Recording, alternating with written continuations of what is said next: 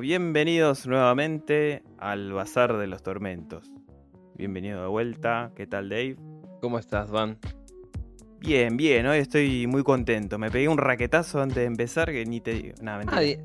bien. Me hubieses combinado, por lo menos, hijo de Remil. Da, da. Mentira, no, no, no consuman drogas, oyentes. No, eh, Y si consumen, no compartan. eh, nada, estoy contento porque hoy vamos a hablar de una saga que en lo particular me gusta mucho. Coincido, coincido. Es muy buena la saga en cuestión. Sí. Espero que el- les, les haya ido bien en la semana a ustedes. Sí. Seguimos esperando que nos manden un puto mensaje. Estamos en eso todavía, esperando. Eh, Ya va a llegar. Tal vez puede llegar a ser que como todavía no tenemos ni un mes, eh, las, pla- las dif- diferentes plataformas no permitan que se dejen comentarios. Pensemos que tal vez puede llegar a ser eso. Puede ser, puede ser. Porque Tratemos de convencernos. tratemos de convencernos por eso. Eh, para quienes tal vez estén eh, siguiendo la novela con el belga o la belga, no nos mandó un mensaje, No. no nos dijo nada, no nos mandó un correo, nada, absolutamente nada. ¿Nos escucha? Sí. ¿Nos ignora? También. Sí. Así que estamos todavía, igual que ustedes, en ascuas a la espera de saber su identidad, si es que tiene identidad, y no es que se trata de una inteligencia artificial. No. Pero por lo menos escuchó, sigue escuchando tanto Sí. los relatos como nuestros programas. Sigue escuchándolo, no sabemos para qué. No importa, Belga, yo te banco, David te banca. Obvio, obvio, eh, una cosa, una cosa no quita la otra. Desde ya. Por favor, escribinos. Te, te juro que te vamos a invitar al programa. Te juro. Tenemos Por para favor. una tercera entrevista, tenemos para grabarte de Zoom de donde quieras. Por favor, por Estamos listos. necesito esa entrevista con el belga o la belga. De, de acá a un futuro pensamos quizás eh, hacer entrevistas, pero O no entrevistas, sino un programa con un oyente. también podríamos invitar a un oyente a que esté acá en el Como, programa como invitado para, o que, para opine. Claro, Sí. co-host. Me gustaría, ¿eh? Esta patente pendiente. No es, mala, no es mala idea. De acá a un futurito, pensarlo. Eh, eh, Dave, ¿me bajó un cachito la música nomás? Un, un pirulo. No, no, no, allá. Ahí, genial. Bien. Bueno, como siempre decimos, se habrán dado cuenta por el título que vamos a hablar de Silent Hill. Y, y ustedes van a decir, ¿por qué van a hablar de Silent Hill si solamente hay dos películas, de las cuales una estuvo buena y la otra más o menos? Y todo lo demás es videojuegos y cómics. Bueno, porque se me cantan los huevos. No, bueno, pará. También Silent Hill bebe demasiado de toda Sí. la, cu- la cultura literaria y. Cinematográfica también. Sí, sí, exactamente. Vamos a hablar de eso eh, en este programa. Vamos a hablar de eso, de todas las influencias, tanto literarias como cinematográficas. Y, y bueno, más que nada porque es una serie, una, una saga que trascendió en el- lo que es el mundo del terror. Eh, en lo personal, a mí los videojuegos me, me encantan y me parecía bueno que haya un programa dedicado a esta saga tan copada. Sí, porque es más un terror psicológico que un terror per se, digamos. De lo, que, de lo cual soy fan, así que Más que un terror sobrenatural, es más psicológico. Sí, sí, sí. B- Básicamente quiere trastornarte y, Sí. y cumple. Ojo, tiene su parte sobrenatural si nos vamos con el tema este de. Eh, ¿Azazel? O sea, no, Samael. Samael, sí, sí, Samael que es el... El el- perro del infierno. sí, el, el dios, básicamente. De... Sí, sí, bueno, se supone que es como el perro del infierno, una pelotudez así. Ujú. Bueno, ¿querés empezar con. Sí, an- antes de arrancar, les recuerdo nuevamente que estuvimos haciendo chistes sobre el tema, pero nuestras redes, el Bazar de los Tormentos, ya sea eh, Twitter, ya sea... Facebook, Instagram, eh, la página web www.elbazardelostormentos.com.ar. Ahí también pueden ir a dejarnos algún mensaje, algún correo. En la sección de contacto, ahí. Y también pueden escuchar el programa en la desde sección... ese lugar, sí, desde sí. esa plataforma. En la sección donde escucharnos, tienen los links directos a la plataforma que ustedes usen o directamente el reproductor de Acast que tenemos ahí y nos escuchan. Así que, Recuerden también, por último, que estamos abiertos a sugerencias, Exacto. eh, consejos por parte de la audiencia, qué cosas suman, qué cosas no suman. Así que sin miedo, manden mensajes, lo vamos Sí, a sí. tomar en cuenta. Por ahora las sugerencias son gratuitas. Después. Después cuando tengan que pagar para opinar, Claro, no vengan y lloren. Tuvieron la oportunidad. Exacto. Hoy, 13 de noviembre, Exacto. Estamos grabando. les dimos la oportunidad para que ustedes puedan opinar libremente y la desecharon. O no, Exacto. no sabemos. No lo sabemos. Pero bueno. Bien. Silent. Hill. Silent Hill. Silent Hill. Bien. ¿Por dónde empezar con Silent Hill, no? Eh, de la. No sé, ¿querés empezar primero por el desarrollo del juego? Podemos empezar eh, con el lore, si querés, un poquito. Bueno, dale. Entonces, ¿dónde nos vas ¿por dónde vas a empezar primero? Silent Hill es un, un pueblo ficticio Sí. eh, desarrollado por, la, por, por un pequeño team de desarrolladores de videojuegos de Konami en el 99. Ok. Konami no se había adentrado del todo en este mundo del terror y. Capcom con Resident Evil hacía lo suyo.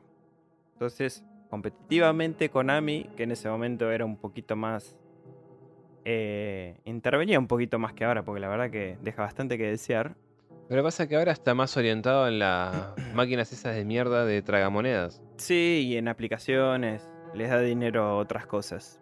Pero bueno, eh, para quienes aman la saga como yo o como vos, el hecho de, de que tomen esta estructura de marketing nos molestó bastante. Es que si le importase realmente el- los juegos y, y esas cosas, uno, no hubiesen hecho mierda el Silent Hill PT. Exacto. Que no lo quería decir, pero gracias por recordar ese dolor dentro de mi interior. Bueno, no, de nada. pa- Para servirte. Dos, haber sacado Metal Gear Ground Zeroes, que era un puto demo del, Silent- del Metal Gear 5, Sí. y sacar Metal Gear 5 incompleto. Si a Konami le importaba realmente esas sagas, que eran de las más emblemáticas, hubiese hecho lo necesario para que eh, se entregue un buen producto. Evidentemente no le importó. No. No le importó. Y ese Y sabor, ese tormento como nuestro bazar de que el Silent Hill, o Silent Hills como se iba a llamar el, el PT original, digamos, el juego. El PT era Playable Trailer, significaba la, la P y la T. Y el juego se iba a llamar Silent Hills, o sea, colinas silenciosas. Y eso me cagó la vida, Dave. Mira, la verdad que a mí también, porque para colmo iba a estar metido eh, del toro con Kojima. O Sí. sea, y bueno, y Norman Reedus La dándole mus- y la vida. música nuevamente con Akira Yamaoka, que me pongo de pie con todos esos nombres que nombramos recién. O sea, no, tal vez en otra realidad eso sí sucedió. Y fue el boom de No los sé. videojuegos. No lo sé. sé. Incomprobable. Pero bueno. Ah, hay, hay tanto, hay tantos rumores sobre eso que se anuló, pero bueno. Quizás eh, arrancamos el programa con esta cosa triste, ¿no? Pero bueno, Silent Hill al fin y al cabo es un lugar triste. Así que Sí. podemos Así- arrancar con un momento triste de la saga estuvo bueno. Pero bueno, sí, lamentablemente en el 2014 se presentó este Playboard trailer o trailer jugable como los queramos llamar y después de eso Silent Hill tuvo un silencio de muchos años.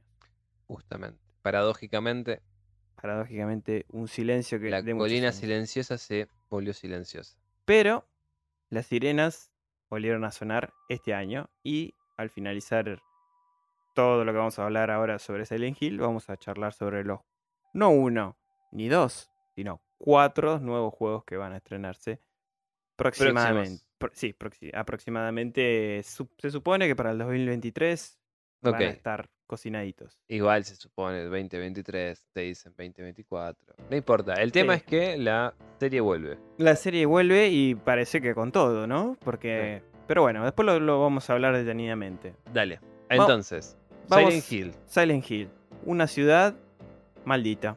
Va, ciudad, pueblo más que nada, porque el tamaño. Ok, sí. La, el- la palabra ciudad le queda grande. Ubicada de manera ficticia cerca de Maine, tiene un sentido obviamente. eh, que Maine obviamente siempre ocurrieron cosas extrañas dentro del mundo literario de, literario de King, así que Silent Hill no podía ser menos. Silent Hill es una ciudad construida sobre cimientos de eh, terrenos que en un momento eran de nativos americanos. Ok. Tipo Y- Sioux, Apaches y toda esa cosa. Sí, sí. No, no se especifica exactamente cuáles de los nativos de, de todas las tribus. Eh, la verdad que ahí me faltó hacer los deberes porque no chumé en la zona de Maine que, que nativos había, pero en esas tierras ocurrieron muchísimos, eh, ya sea rituales, eh, llámenles energías, llámenles, bueno, un montón de, Acontecimientos. Sí, acontecimientos, invocaciones, un montón de cosas que se le puede decir espirituales que O ocurrieron sea, ahí. se, se celebraron varios rituales.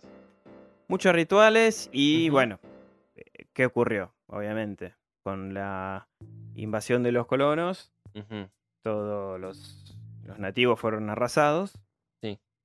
Y co- con ello también todos estos, ya sea rituales y todo el sufrimiento que hubo, matanzas, etcétera. Todas estas tierras se siguieron nutriendo de esta negatividad y empezó a gestarse, además ¿no? de, de toda esta mala energía, a través de los habitantes, se gestó un culto. Ok. Un culto llamado la Orden. La Orden, eh, como bien decía, es este culto que tiene bases bastante cristianas. Vamos y- a ponerle, sí. Sí, sí, tiene bases. A ver, en el primer Silent Hill, dentro de la iglesia, Dalia, que es la madre de Alessa. Ujú. Ahora vamos a explicar bien, por si no jugaste jamás un Silent Hill, quiénes son cada uno de estos personajes, pero quería nombrar brevemente este, este pedacito del juego. Eh, detrás de ella, cuando aparece por primera vez Dalia en la iglesia, hay un crucifijo. O sea, hay. Sí, sí, sí. Pero no se supone que. eh, eh, a ver, se forma este culto de, de Silent Hill en, en el pueblo. Que ni siquiera era Silent Hill, era otra parte. Sí. Ok. Y después, como hay un choque entre la fe cristiana y este culto. Sí. Se fusionan un poquitín. Sí, Ah. no, pero no es como que es- el culto este se va y funda Silent Hill en sí. O sea, son tres familias o cuatro las que fundan Silent Hill. Sí. eh, Pendleton, creo que era una. eh, sí, eh, la otra era Jeff. Jeffer no, Jeffer era el apellido. Em, Pero- Sí, boludo, es el apellido. Claro, pero ti- tiene un nombre compuesto que no, no me Ah, anoté. ok. Bueno, pero por eso te digo, o sea, primero estaban en un pueblo X. Como en este pueblo eh, chocaban los intereses de la fe cristiana contra el- la fe de- del culto, Sí. el culto se termina yendo de ahí y crean su propio pueblito. O sea, eh, esto se transforma en una ciudad y Silent Hill en un pueblito.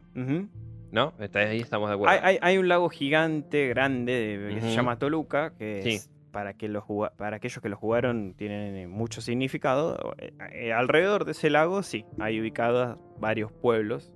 claro. Silent Hill, digamos, eh, pertenece a esta división de, de- de pueblos, si le queremos llamar. Sí. Y digamos que los que se concentraron, en- los que pertenecían a la orden, se concentraron ahí en Silent Hill, justamente.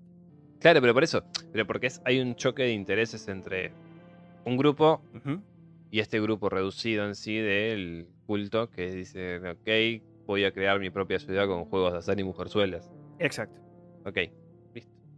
Bien, eh, ubicándonos siempre de la- en la línea de lo que sería el lore de la historia, eh, este culto, eh, pe- bueno, comenzó a existir, comenzó a tener sus adeptos, y digamos que predominó siempre una figura, en este caso una sacerdotisa, que en el primer juego, o empezando desde el Origin si queremos también, porque Dalia aparece Yo creo que sería lo más recomendable. Sí, desde el Origin.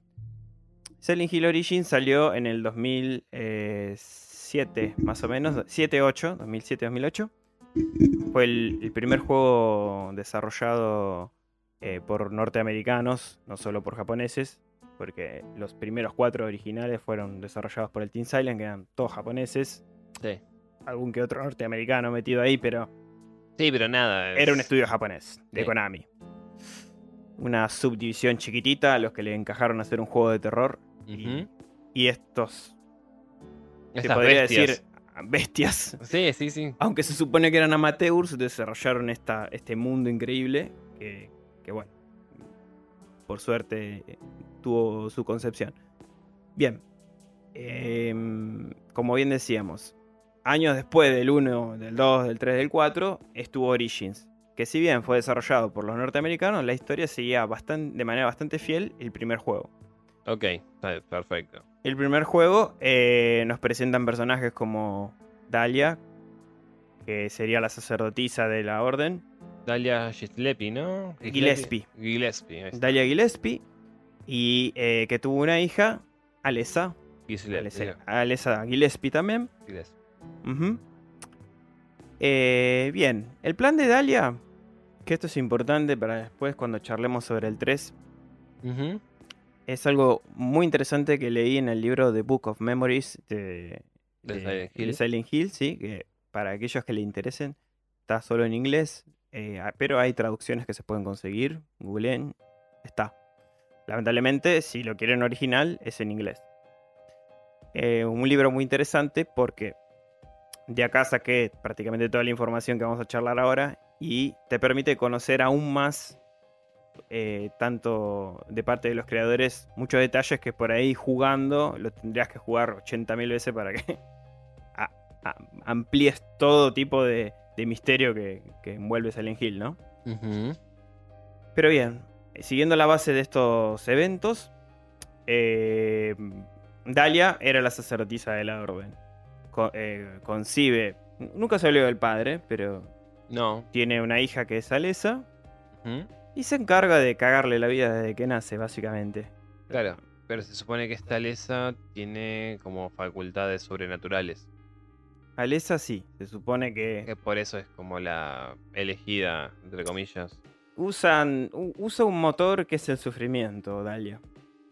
A través del extremo dolor, a través de la humillación, a través Sí. de un montón de, De artimañas. de artimañas, un poco como Deadpool, ¿no?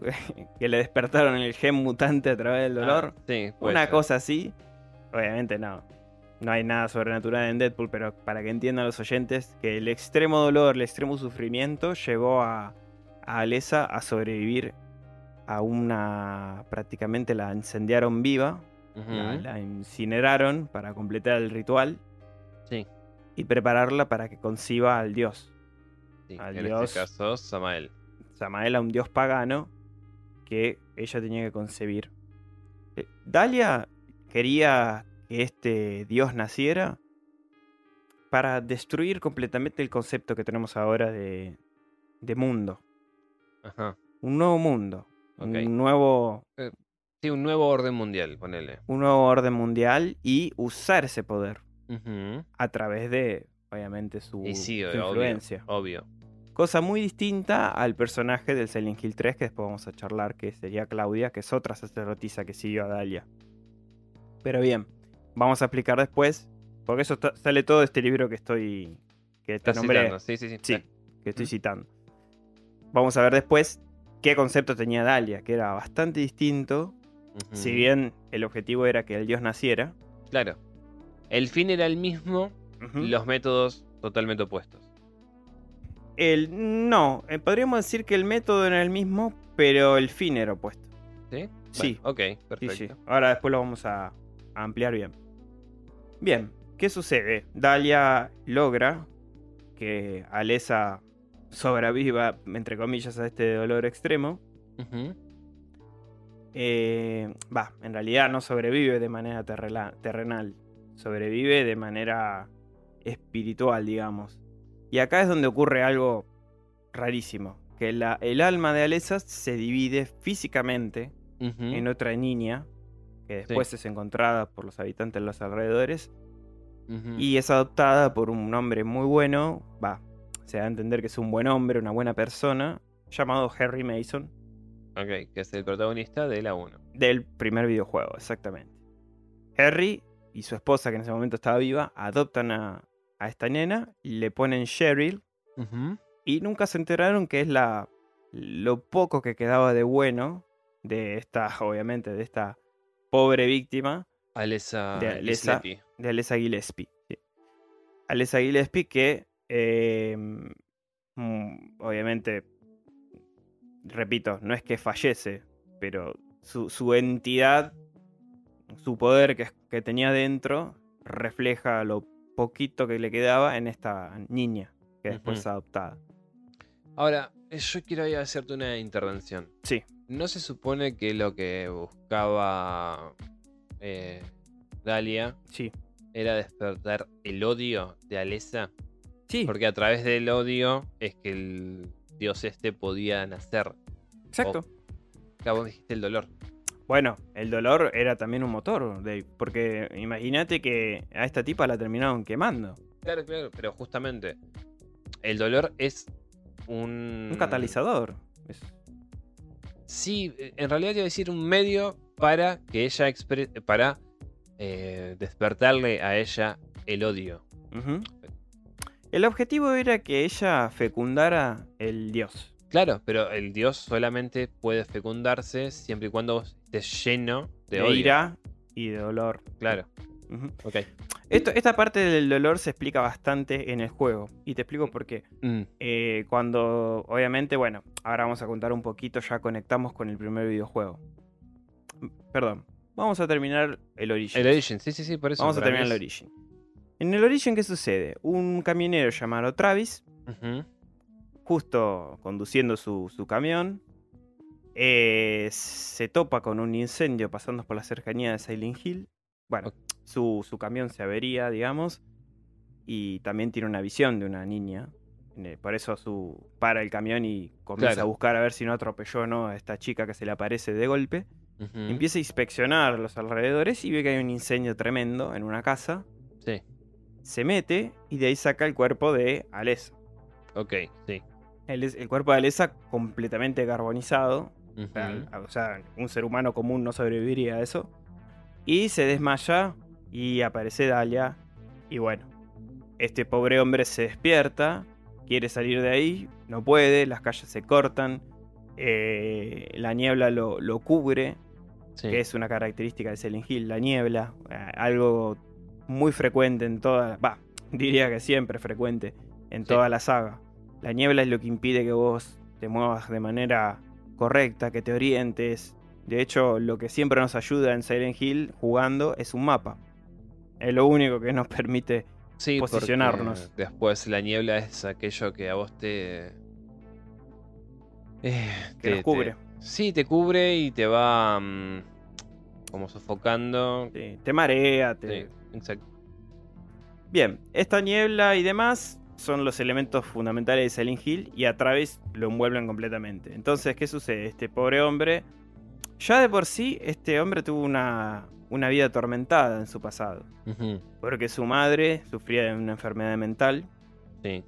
y de hecho fue internada en, en el, en el asilo de- para, para personas enfermas mentales de Silent Hill. Y un padre que terminó suicidándose por, por esto. Porque no, no logró sobrevivir. Lo llevó al, al hotel de, a un hotel de Silent Hill. Estuvo con él y después se, se suicidó, se quitó la vida cuando él era niño. O sea que este pobre chico olvidó Silent Hill entre comillas de su cabeza, pero su sufrimiento un poquito lo que es el catalizador de Silent Hill, ¿no? Las personas que sufrieron mucho en su vida las atrae. Silent Hill las atrae, la- las absorbe y las mete para seguir nutriéndose de, de ese propio mal. Claro, sí, sí, sí. Por eso mismo nombraba el tema del odio y el tema del dolor como motor para la entidad, en este caso Samael. Exacto. Bien. En el transcurso del juego lo vamos a a resumir porque la verdad que lo más interesante es que lo jueguen los Mm. oyentes. Pero, y seguramente, si estás escuchando esto, lo querido oyente, a alguno de los Silent Hill jugaste. Claro.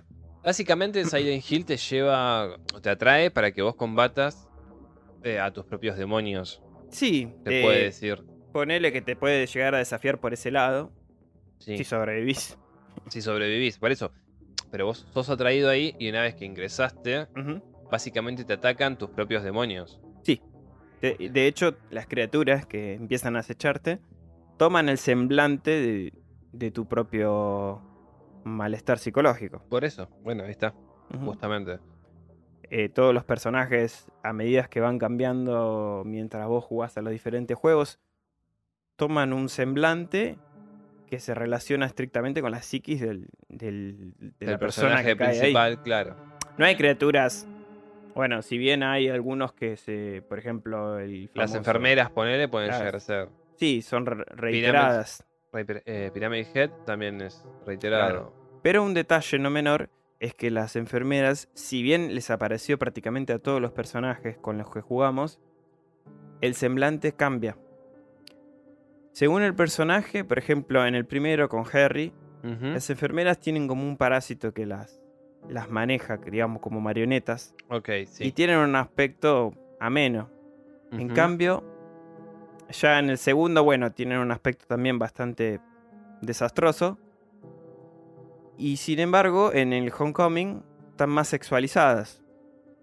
Tienen escote, tienen un cuerpo distinto, Exuberante, exuberante. Pero todo va dependiendo de quienes interpretamos en el momento de jugar. De hecho, en Homecoming sos Alex Sheffer, que es un pobre chico que vuelve de la guerra, de- creo que de la guerra del Golfo, eh, a su pueblo, que Mm. no, no- vos sabés que no me anoté el nombre, pero eh, no sé si era Town o una cosa así que estaba cerca de Silent Hill. Sí. Y mm, bueno, toda la aventura se desarrolla alrededor de los misterios de su familia, pero la- los semblantes de las, de, la- de las enfermeras son completamente distintos. Bueno, justamente en Homecoming es que explican que Silent Hill la fundaron creo que cuatro o cinco familias. Sí. Y que igualmente vas a hablar de Homecoming. No, puedes hablar vos si querés. No, igual son dos o tres boludeces nada más. Adelante.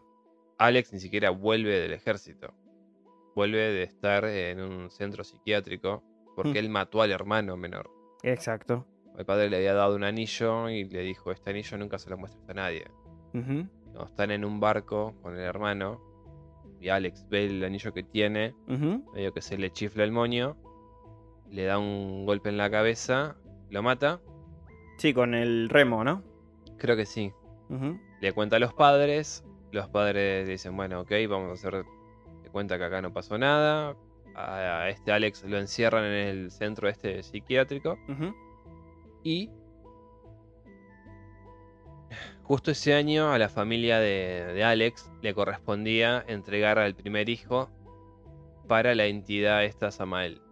Se supone que las cinco familias que fundaron Silent Hill, una vez o, o cada cierto tiempo tenían que entregar a un hijo. Sí. Entonces, ese año justo le tocaba a ellos. Tenían que cumplir con, con esa premisa, digamos. Claro. Obviamente a Alex no lo entregaron. Claro. Porque si no, no estaría vivo. Entonces Ujú. entregan a este y cuando se dan cuenta eh, el culto de que estos hicieron trampa, se desatan los aconte- acontecimientos del Homecoming. Exacto. Que eh, me gustó mucho, a pesar de que lamentablemente también este fue desarrollado por norteamericanos y fue un juego bastante accidentado por la parte técnica, porque la versión de PC es desastrosamente bugueada. ¿Sí? Si te lo compras original en Steam, está lleno de bugs. Qué cagada, boludo. Decí que, bueno, por lo menos después la comunidad fandom de, de Silent Hill, por suerte, hizo muchos parches no oficiales que te permiten jugar el juego de una manera Claro, correcta, decente. decente. Eh, yo tenía la versión de Xbox 360, de hecho la primera vez que me lo pasé fue con la 360. Y bueno, sí, a ver, me, me he topado con algún que otro bug, pero por suerte era bastante fluido el juego. Claro. Pero, Eh, pero la versión de PC era lamentable. Ok. Bueno, entonces estábamos en Origins. Sí, bien, como culminando, ¿no? Eh, este camionero lo que hace, en cierta manera, es empezar a como ayudar a, a entre comillas. Porque es la que. e- e- El, personaje principal, o sea, después de recorrer exactamente los lugares que a él lo atormentaron, como el, el, el, asil- el asylum, este, el, Sí, el centro psiqui- psiquiátrico. psiquiátrico. eh, de el hecho, el, hotel. el boss es matar a la madre. El Eh, hotel para el ver al padre. para ver al padre y también enfrentarlo. O sea, Claro, y que ahí se le vuelvan las memorias a él también. exacto. Porque Y en- En, en Silent Hill lo que ocurre es que se escucha la sirena que sentimos, que escuchamos al, al comienzo del programa, y esa sirena, obviamente, solo se puede significar cosas negativas. pueden significar problemas, no otra cosa. Anuncia que los engranajes de la maldad de Silent Hill empiezan a actuar, empiezan a girar y todo se transforma alrededor tuyo. Claro que eh, eso fue un poco también lo que rompió el Shattered Memories. Porque en el Shattered Memories era todo el puto tiempo. Sí, ya. A mí me encanta, a él no. Ah, Ya vamos a hablar de eso también. Eh, pero sí, eh, digamos que lo más emblemático de Silent Hill y lo que más me gustó cuando jugué al primero eh, fue justamente cómo el mundo se transforma a partir de esta, si- esta sirena. O sea, cómo psicológicamente esto, este estudio, el Team Silent, eh, se la rebuscó para que a través de un sonido bastante temeroso, o sea, esa sirena se, se usaba para advertir en la guerra que iba a haber bombardeos, o sea, tremendo, te condicionaba con, esa, con ese sonido incómodo que Bueno. cosas malas iban a pasar. Disculpame, ¿no? Pero, o sea, Sí. justo los japoneses. Sí, bueno, Dos bombazos Hiroshima. cayeron. lamentablemente. Como que, este, que, que ellos asocien el ruido de la sirena con algo trágico es Eh, creo sí, que correcto. sí, sí, sí. me- te digo, eh, cuando lo jugué por primera vez, me, me llamó mucho eso. Y bueno, eh, si bien ocurre en el 1, en Origin sucede exactamente lo mismo. La sirena llama a, a esta otra dimensión, si le podemos decir. El mundo alrededor tuyo cambia completamente y te estás rodeado de óxidos, sangre, cuerpos desmembrados, sillas de ruedas oxidadas, revoleadas por a cualquier lado, engranajes que se escuchan constantemente, eh, como si fuese un motor un infierno que está constantemente trabajando. Es como el otro mundo de mm, Insidious. Sí, si, Ponele. si- si bien Insidious era el limbo más que otra cosa. Claro, pero viste que es, hay como un como un cambio de realidades. Sí, o en Stranger Things, eh, el otro lado. Bueno, por eso, ¿ves? Ti- Tiene como mucho de eso. Va, el Upside Down, ¿no? Eso. Que es exactamente nuestra realidad, pero en esta versión putrefacta, destruida, eh, Claro. corroída. B- básicamente corrompida por la entidad Samael. Sí, Samael y algún que otro motor hay también. Porque, por ejemplo, en el tercer juego conocemos a Baltiel. No, no, no, el, el tercero no lo jugué, no tengo De lo la que te más perdés. pálida idea. De lo que te perdés, Dave. Te Bueno, aconsejo que te busques una Play 2 y te lo juegues. Necesito jugarlo, necesito jugar muchos juegos de Play Po- 2, Podríamos pasarlo juntos, una. Capaz que en verano podríamos. cuando quieras. Listo. Bueno, en Silent Hill 3 eh, aparece. Pará, no te vayas. No, no, está bien, quería nombrar a Baltiel Ok. nomás. Pero sí, sí, dale, vamos a seguir con la historia. Ok, entonces. eh, ¿Vos te acordás cómo termina el Origins? No. ¿Con el camionero este? No. No, lo que yo sé, a ver, lo que yo eh, recuerdo de cómo termina el Origins es eh, Alesa con el bebito dejándolo en la ruta para que lo encuentren los del 1, nada más. Muy bien. ¿Querés explicarlo, explicarnos a todos cómo es que llegan a esa situación? Genial. Prácticamente Travis impide que el culto termine el cometido con Alesa. Claro. Eh, que la no- ayuda, en pocas palabras. Claro, que acá no tiene nada que ver, o sí, los símbolos de Metatron. En parte sí, Ok. pero se hacen estas simbologías más fuertes en las que siguen. Sobre No. todo en el 1 y en el 3. Ok, ok, ok. El medallón de Metatron, decís vos. Claro, sí, sí, sí. sí. Que es un, un artefacto fundamental para la invocación de Samael. Que se supone que Metatron es uno de los supuestos nombres de- del dios judío cristiano. Exacto. Por eso tiene que ver y es bastante poderoso en. Sí, la influencia cristiana en esto. Ajá. Ujú.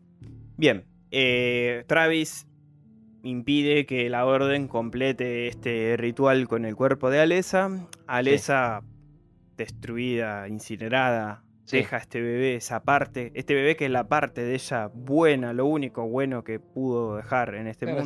Se fragmenta, digamos. se dos. fragmenta porque se convirtió en un ser, eh, eh, ¿cómo es? no me viene la palabra, estoy, hoy estoy con las palabras mal. Eh, cuando tenés vida eterna, ¿Inmortal? inmortal. Ok. El ser de ella se va repitiendo a medida que, por ejemplo, tuvo este bebé. Este bebé es ella. No Claro. es que ese bebé va a tener recuerdos de ella también. Exacto. Lo- sí. y, y va a seguir teniendo adentro la maldición de este dios, de, de poder concebir este dios.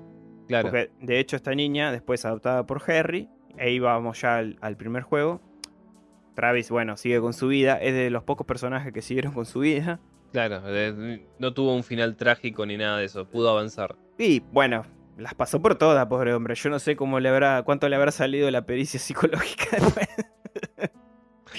Yo, después de una experiencia así, dudo que haya necesitado.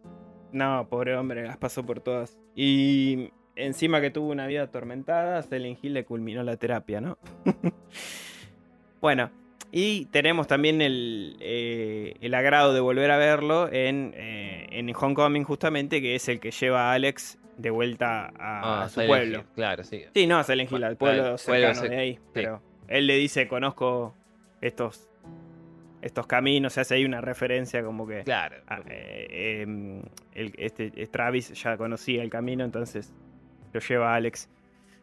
Y bueno, después, bueno, arranca eh, el 1 que te muestra en su intro o con, con esos gráficos tan maravillosos del 99. Estaban hermosos. Sí, con esa música, ese mandolín triste. Akira Yamaoka, que es el compositor, por suerte, de casi todos los videojuegos de, Silent Hill, excepto del Downpour. Em, este, esta maravillosa melodía tristona con esos mandolines eh, característicos presenta el, el primer juego, que está Harry adoptando a esta nena que le va a poner de nombre Cheryl, que es Alesa. Alesa Ni más ni dividida, menos. Claro, sí. particionada, digamos, un fragmento de Alesa. Eh, bien, Alesa murió a los 14 años. Sí. Murió en- figu- figuradamente, ¿no? O sea, su ser se fue a los 14 años. Persiste a través de Cheryl, que al cumplir 7 años, el papá, ya viudo, deciden irse de vacaciones. No tienen la mejor idea de ir a este pueblo de Maine, Silent Hill. Claro. Que bueno, ahí volvemos un poco a eso, ¿no? Que Silent Hill es un catalizador. Llama. Y a la nena también es como que la llama. Imagínate, siendo parte de Alesa, eh, era imposible que no ocurra eso.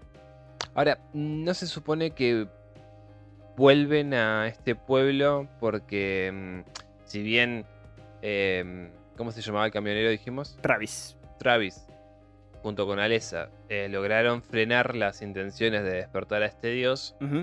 El culto, sin embargo, Sí. conjuró que la chica esta vuelva a los 7 años al pueblo. Yo Em, tengo entendido que era más o menos. en... hay, hay toda una numerología también detrás de eso.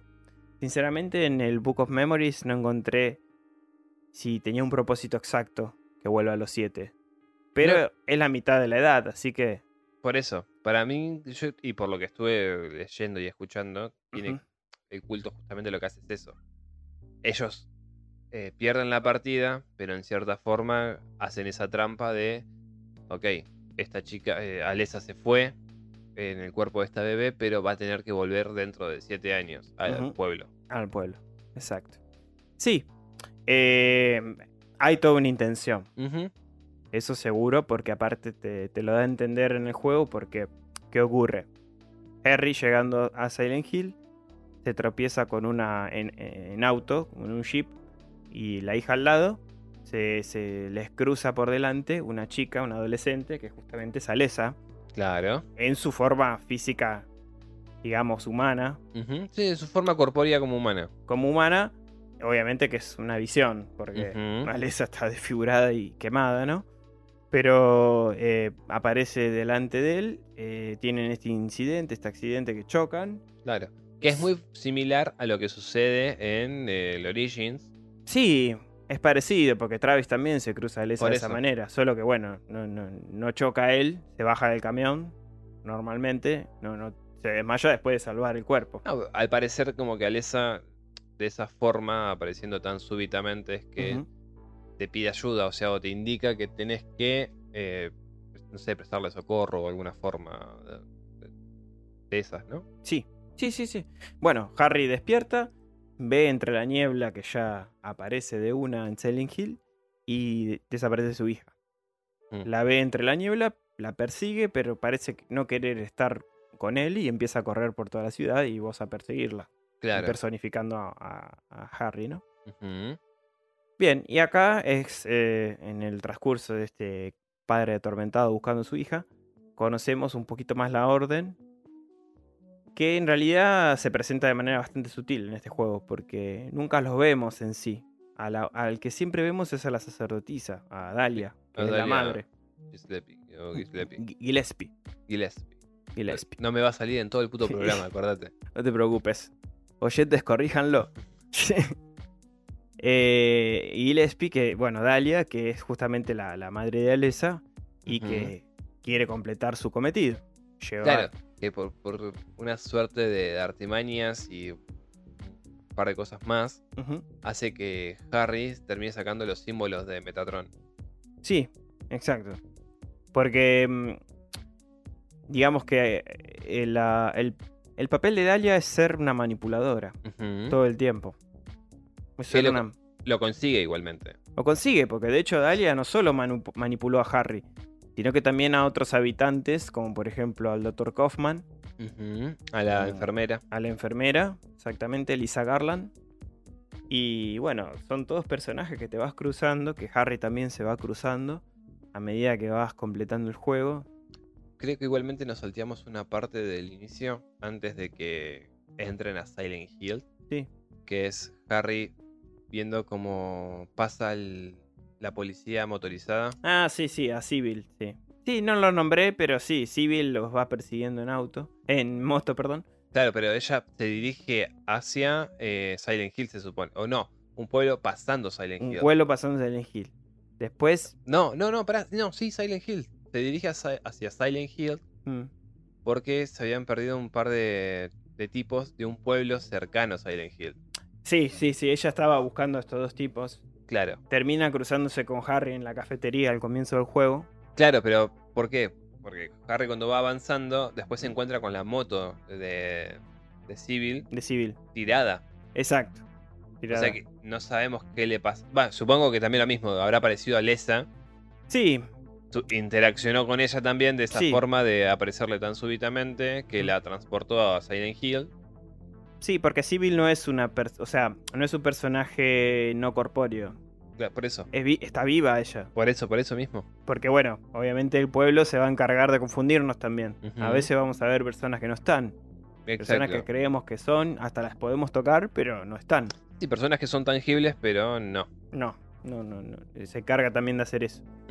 Pero bueno, eso ocurre en otros juegos. En este caso, Civil es una persona de piel y hueso. Ujú. Y es la, la primera, el primer personaje que nos da lo principal en este juego. Una linterna, va, que en realidad la encontramos ahí en el... Un eh, arma. un arma, que es una simple pistola. Y, y una radio abandonada que tenemos ahí. Una radio que, que parecer, al parecer no funciona, pero cuando hay un ser que habita Silent Hill, estos seres deformes, todas estas criaturas que aparecen, suena de manera, o sea, empieza a, A una surgir estática. a surgir una estática exacto que nos permite detectar que hay una criatura cerca. Es interesante igual eso. Ese, ese concepto, que, cómo Sí. fue implementado. Estamos hablando del 99. Vos mirá lo que hicieron esta gente con un presupuesto de, de Sí. Morondanga. De Domango, porque ¿sí? al parecer Konami no es que lo haya financiado mucho. No, no, no. eh, fue un par de pesos. Fíjense qué hacen. Escuché un mito que no pude investigar bien, Mm, pero supuestamente se llaman Team Silent porque Konami los puso a hacer este juego y les dijeron como que no hagan barullo.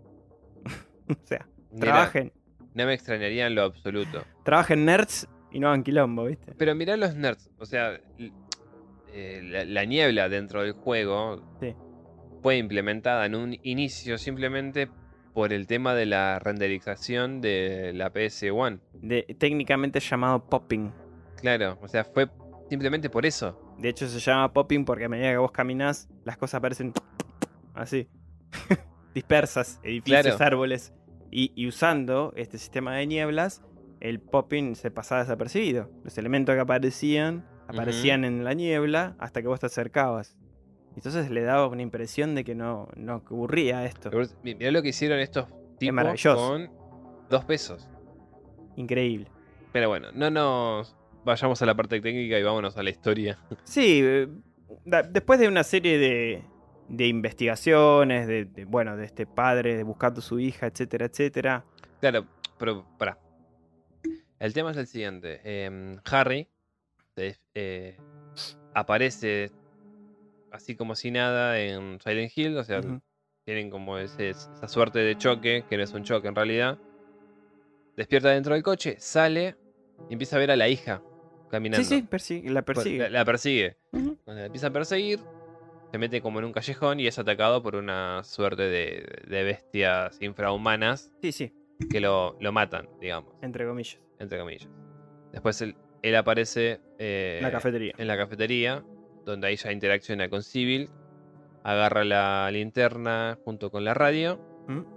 y se Y va a recorrer. Y la pistola y se va a recorrer justamente Silent Hill. Vuelve al mismo lugar donde fue atacado en su visión, digamos, por estas criaturas.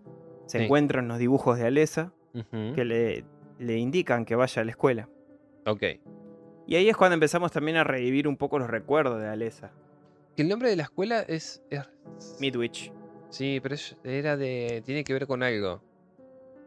Eh, capaz que lo tengo acá anotadito, pero sí, la escuela, la escuela media de Midwich. si no sí, sí, pero Midwich. Tiene que. Midwich tiene que ver con algo de brujas o algo así. Bueno, Lovecraft no, no está la- no tiene la localidad Midwich. O no, Danwich, perdón, te parece. Eh, es- estaba creo en el libro, pero no, no me lo anoté. De todas maneras, la, la escuela Midwich es un lugar que para todos los fans es muy conocido. Y es ahí donde vemos también, porque empezamos a, a chusmear recuerdos de Alesa. Perdón. Tiene que ver con John eh, o Windhunt. Es un escritor, por Sí. eso. O sea, Midwich es el nombre de, de uno de los libros. Los cuchillos de Midwich. Ah, ok. Ahí está. ahí está. Ahí está. Sí, a ver, dentro de Silent Hill, de eso seguro te ocupaba después, pero hay muchas menciones a escritores y. Sí, bueno. No, lo hacemos rápido, total. No es mucho. Está la calle Matheson. Mason, Richard Mason. sí. bueno, Mason. Está bueno, Bradbury, Robert Bloch, eh, Richard Bachman o Stephen King, si Sí, queremos. que es el, el seudónimo de Stephen King. Y no me acuerdo si hay otra más con nombre Em, de, de- de literatura nada más. de digo, ¿eh? literatura son las principales, son esas. Yo, yo creo que sí. Sí. Después, bueno, está esto de este John Wyndham, Sí, si no lo estoy pronunciando mal, Wyndham. eh, que con los cuchillos de Midwich, que tiene que ver justamente con el nombre del colegio. Sí. Sí, sí, sí. Después, bueno, hay calles también con referencias a películas. Por ejemplo, está la calle Weaver, que es por Sigourney Weaver, la actriz de Alien. Sí, tenés razón. Totalmente, totalmente. Ah, hay un montón de referencias. Incluso en el 1 te podés topar en, el, en un diario eh, una noticia sobre Ed Gein. ¿Me jodes? ¿Sí? Un recorte sobre Ed Gein. Sí. Tiene un montón de cosas el 1. El 1 me lo quiero volver a jugar porque la primera vez que lo jugué. Ahí está, oyentes también. Vamos, vamos a interactuar con ustedes. Cuéntenos cuándo fue la primera vez que jugaron al Silent Hill. A, cualquiera, no importa que hayan jugado al último o al nuevo. o- Yo el primero lo jugué en el 2000 y algo, boludo. Era re pendejo. No Yo, entendía un carajo. yo, si no me equivoco, lo jugué en el 2005 o 4. el Sí, primero. no, por ahí más o menos también la misma fecha. Me habían comprado la Play 1 que venía con pantallita. ¿Te No, ese no. no. Yo, yo en ese momento vivía acá y en, eh, en el Pero pueblo. Eras familia de pudiente vos. Nah, Para que te- Nah, sí.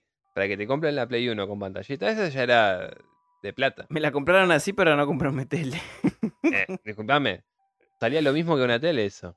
Bueno, y te- me calcé unos auriculares, pagué todas las luces. Era, me acuerdo, un viernes eh, ya de verano, terminando la escuela. Ya, ya la estaba terminando o la había terminado, no me acuerdo. Yo era de salir, pero a veces me pintaba agarrar la Play y disfrutarme unos buenos juegos. Ya me había pasado dos Resident E- los- todos los Resident Evil hasta el 3. Bueno, y dije, vamos con Silent Hill. Y quedé maravillado. Quedé embrujado por Silent Hill. Eh, y jugué al, al primero, ahí en esa pantallita y con el DualShock ahí, el, blanco. Y bueno, hermoso. Hermoso, hermoso recuerdo. hermoso Sí. recuerdo. Me gustaría retroceder hasta ahí. Bien, continuando con la historia y no nos vayamos, pero bueno. Eh, ¿Qué ocurre? Harry va a la escuela, sigue las pistas, etcétera, etcétera. Ahí nos damos cuenta también a través de notas que vamos encontrando que Alesa la pasó muy mal en la Claro. escuela. Sufría de bullying, de agresiones. Eh, la madre la lastimaba, ya de chica. Por eso, pero justamente la madre lo que, que buscaba era eh, El odio. cu- cultivar el odio. El odio hacia las personas, a sí misma, a No, todos. no importa, el tema es que a la madre le servía que la chica esté repleta, rebalsando de odio, porque, como ya dijimos, de esa forma el dios podía eh, renacer. Renacer, exacto. Y bueno, vamos a hacer un- una buena. re- no, rebobinada, no, sino una adelantada.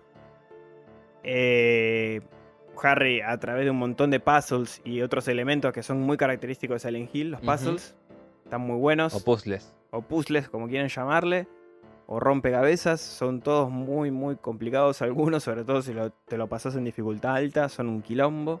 Ujú. Tenés que saber mínimo un poquito de literatura y- o de algunos escritores o de obras de Shakespeare o siempre ahí un conocimiento.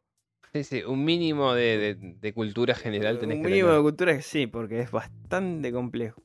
Y después, bueno, sus característicos poemas oscuros que se relacionan con los elementos que te van dando, por ejemplo, con monedas que tienen determinados personajes, vos los tenés que poner en un orden, siguiendo cómo está relatado el poema. Un, mon- Copado. un montón de cosas, sí, un montón de cosas que son muy característicos de Silent Hill. Bueno, con Harry vamos pasando diferentes rompecabezas similares, Sí. con referencias, ah, juntando documentación sobre el culto. Ya ahí nos va aclarando eh, cosas sobre Samael, sobre toda esta. esta Claro, Porque encima, algo que no dijimos, justamente Harry Mason es Sí. un escritor de terror y ciencia ficción de la hostia. exacto, exacto. En, en el mundo de Silent Hill es un escritor. Sí, Harry, sí. Así que bueno, culminando un poco ya el primer juego, después de. A ver, tiene varios finales. Uno solo es canónico. Sí. Mm. Cosa que el, el Origins tiene varios, si no me equivoco, que Sí. ninguno es canónico, es como No, elige tu propio final. sí, porque va a terminar conectándose. Por eso, y el 3 creo que eh, también es igual. El 2 también es igual, el 3 también es igual. Si tenemos que ser subjetivos, en cierta manera, uno tendría que ser canónico, porque creo que de uno de los cuatro del Zero o, o del Origins, eh, Travis no vive. Sale de Silent Hill, creo. No me acuerdo ahora exactamente de todos los finales. Siempre está el característico final ovni de todos los Silent Hills. No, creo que ese tiene el final ovni nada más, no tiene el de la muerte de, de- de Travis. No, la verdad que no. Yo destrabé el ovni y el, y el mejor. Y el mejor Mm. final. No me acuerdo otro. Para mí no, no tiene. Si yo no estoy recordando mal, no tiene. De, de todas maneras, eh, Travis debería estar vivo porque después aparece. Sí, sí, sí, obvio, obvio, obvio. Por un tema de, de- de líneas temporales Exacto. Y a su y, y vez, de conexiones y de lógica. y a sí. su vez en el 1 tendrías que tener el final bueno. Sí. Porque si sacás los otros, Harry tampoco zafa. Porque en uno Harry termina. A ver, el final del juego consta de. A, a medida que nos vamos encontrando con estos personajes, encontramos una sustancia específica roja que supuestamente Ay, nos ¿cómo va a ayudar a vencer después. eh, el en- haya llegado el enfrentamiento con, con el dios, etc.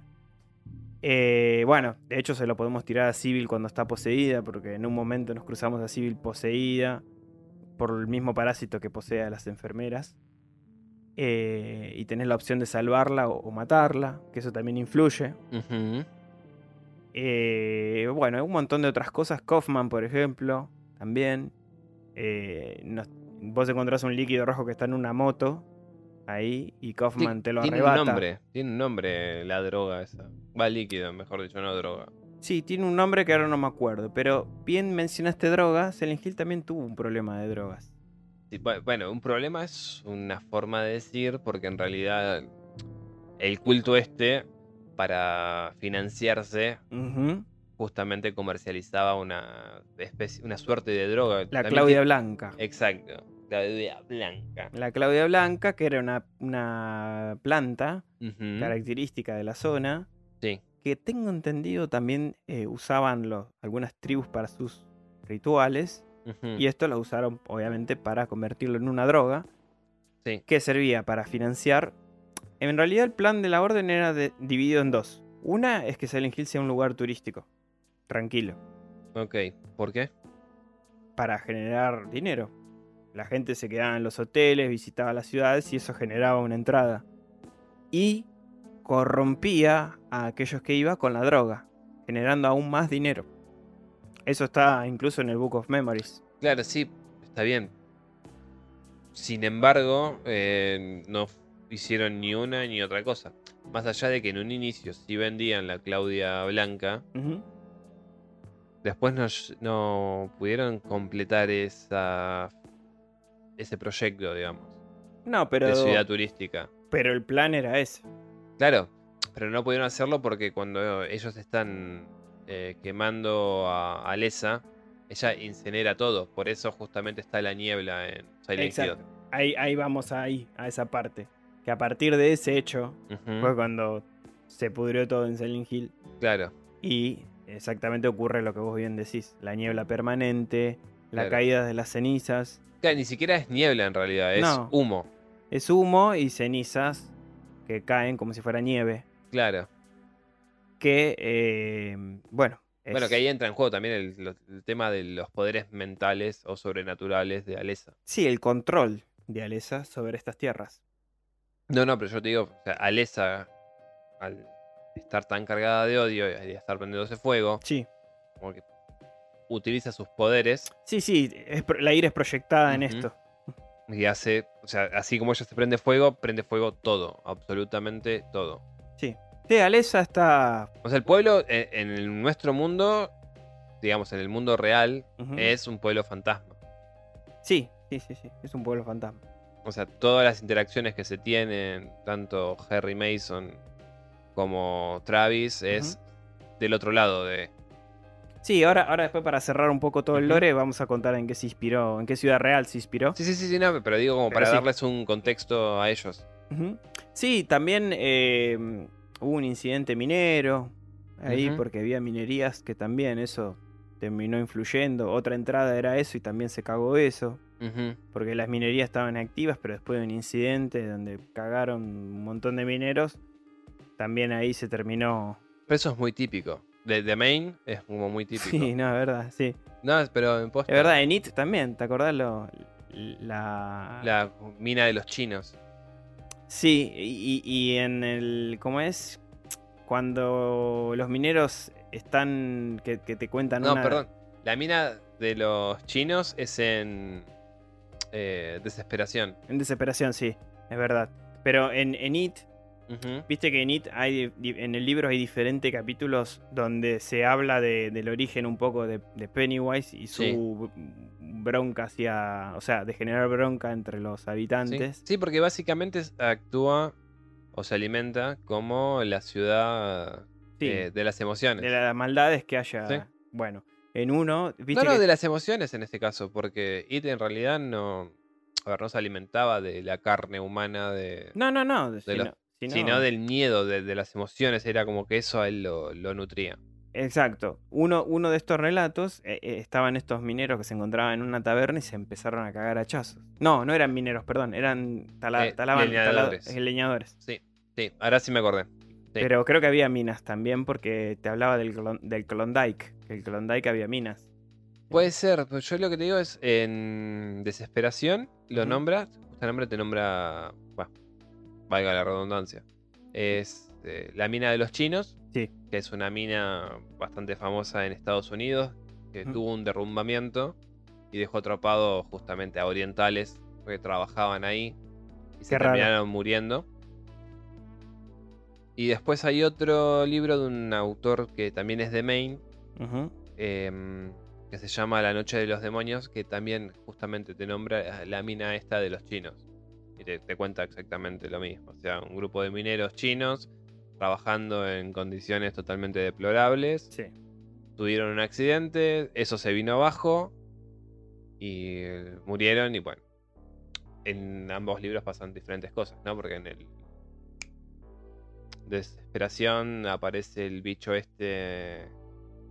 Eh, Cat, eh, no, Cat. Eh, sí, el psíquico, decís vos. No, no, ese es en el... De Desesperación, no, en Desolación. No, ¿cómo se llama? Lo tenés vos ahí, boludo. Sí, em, está acá. Posesión. Este es un posesión. Tac. Tac. En Desesperación, Tac te despierta de otra forma. Ok. Eh, bueno, entonces, volviendo a Silent Hill, eh, uno, e- el final canónico, digamos, es aquel en que Harry se enfrenta a la bestia que, que Dahlia consigue Eh, despertar. despertar. Eh, vence a esta entidad demoníaca y la parte de, de Alessa y de Cheryl fusionadas conciben otra parte más Claro, que sería. que se va a convertir Heather, en Heather. futuro. Claro. Que, a ver, eh, eh, Delia Gislepi o Gislepi o Dalia Gilles- Gillespie. Dalia, ni siquiera le pegué, pero bueno. Dalia lo que hace a, a través del juego es culpar a Lesa de que ella es la causante de todo esto, que en cierta medida sí y no. Y también le nombra que está poniendo unos eh, sellos en las paredes, que eso hace que los monstruos aparezcan. Sí, Otra vez, sí y no. los símbolos de Metatron. Claro, pero no se lo eh, especifica, obviamente, porque lo está manipulando para que ella, em, Harry, saque esos símbolos para que el dios pueda eh, resurgir. Sí, exacto. Bueno, de. Silent Hill 1, el original, pasamos a. Al 3, que son los hechos 17 años después de lo que ocurre con Harry. Sí, porque el 2 en realidad no tiene ni una puta. El, el 2 eh, es, es una de las tantas historias Claro. de personas que lamentablemente cayeron eh, dentro de Silent Hill por su sufrimiento en vida. claro. Ni más ni menos. Que, eh, así como rápido, es un personaje de mierda. James Sutherland. Sí, es un personaje de mierda. Es un personaje atormentado, James Sutherland. Pero si querés podemos hablar después en un ratito porque vamos, el cuart- uno de los cuatro juegos tiene que ver con esto. Si querés lo conectamos ahí, así no, Dale, dale, dale, dale. No, no, no nos desvariamos porque yo ya me desbarrié bastante. Ok, dale. 17 años después, 17 entonces. años después, exacto. Heather, eh, esta Creció. niña concebida por, por la enésima vez por, por parte de Alesa y la segunda parte que ahora se convirtió en una tercera, insistiendo en esto sobre la vida eterna, sobre la inmortalidad. Eh, 17 años después, Heather eh, vive con su papá, eh, no sabe mucho de su pasado, está teñida de rubio, porque debería ser morocha. Eh, teñida de rubio en, una, en un centro comercial, comiéndose ahí una hamburguesa, empieza a tener visiones. Visiones que Totalmente espantosas. me imagino. espantosas, sí.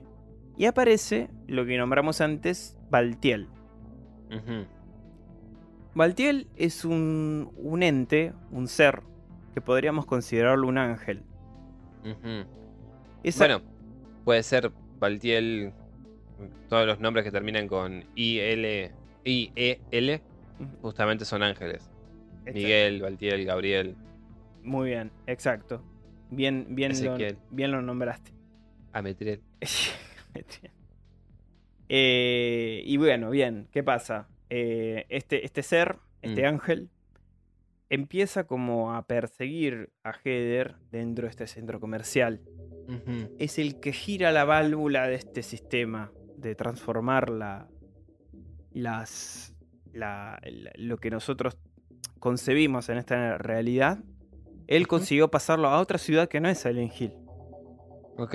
Él, a través de este sistema de, válvulas transforma afuera de Silent Hill y la misma fuerza también de todo lo que ocurrió con Alesa, etcétera, etcétera, ¿no? Y otro personaje más que está haciendo que esto, este catalizador sea aún más fuerte, que es Claudia. Que sería la sumo sacerdotisa de Después de Dalia. Samael en esta ocasión. Después de Dalia sigue Claudia, que es quien nos vas a acechar junto a Baltiel y a otro personaje más llamado Leonard, que... No, Vincent, perdón. ¿Vincent es el detective? No, el detective es Douglas. Ah, Douglas. ¿Qué culpa de él es que dan con ella? Eh, sí, un poco sí. Y, Vincent, que, sería un como una especie de... ¿De diácono, ponerle? Es como un diácono, pero es un personaje bastante ambiguo. Es mm. bastante zorro, se podría decir. Mm. Porque mm, él, digamos que es un como un erudito de toda la historia de, detrás del culto y eso. Pero es bastante manipulador también. Ok. Y bien, Baltiel con su sistema de válvulas. De válvula y cosas y engranaje y, etcétera, arrastra a Hedra a este mundo demoníaco que conocemos de Silent Hill. Sí. A este lugar que es completamente distinto donde está ella. Y eh, Heather comienza a, ver estas criaturas espantosas, a escuchar el rechinar de las máquinas, sí. a, a enfrentarse también estos seres que, o casualidad, tienen forma bastante fálica, porque coincide con, con lo que vendría a ser el vínculo con el papá. Ok.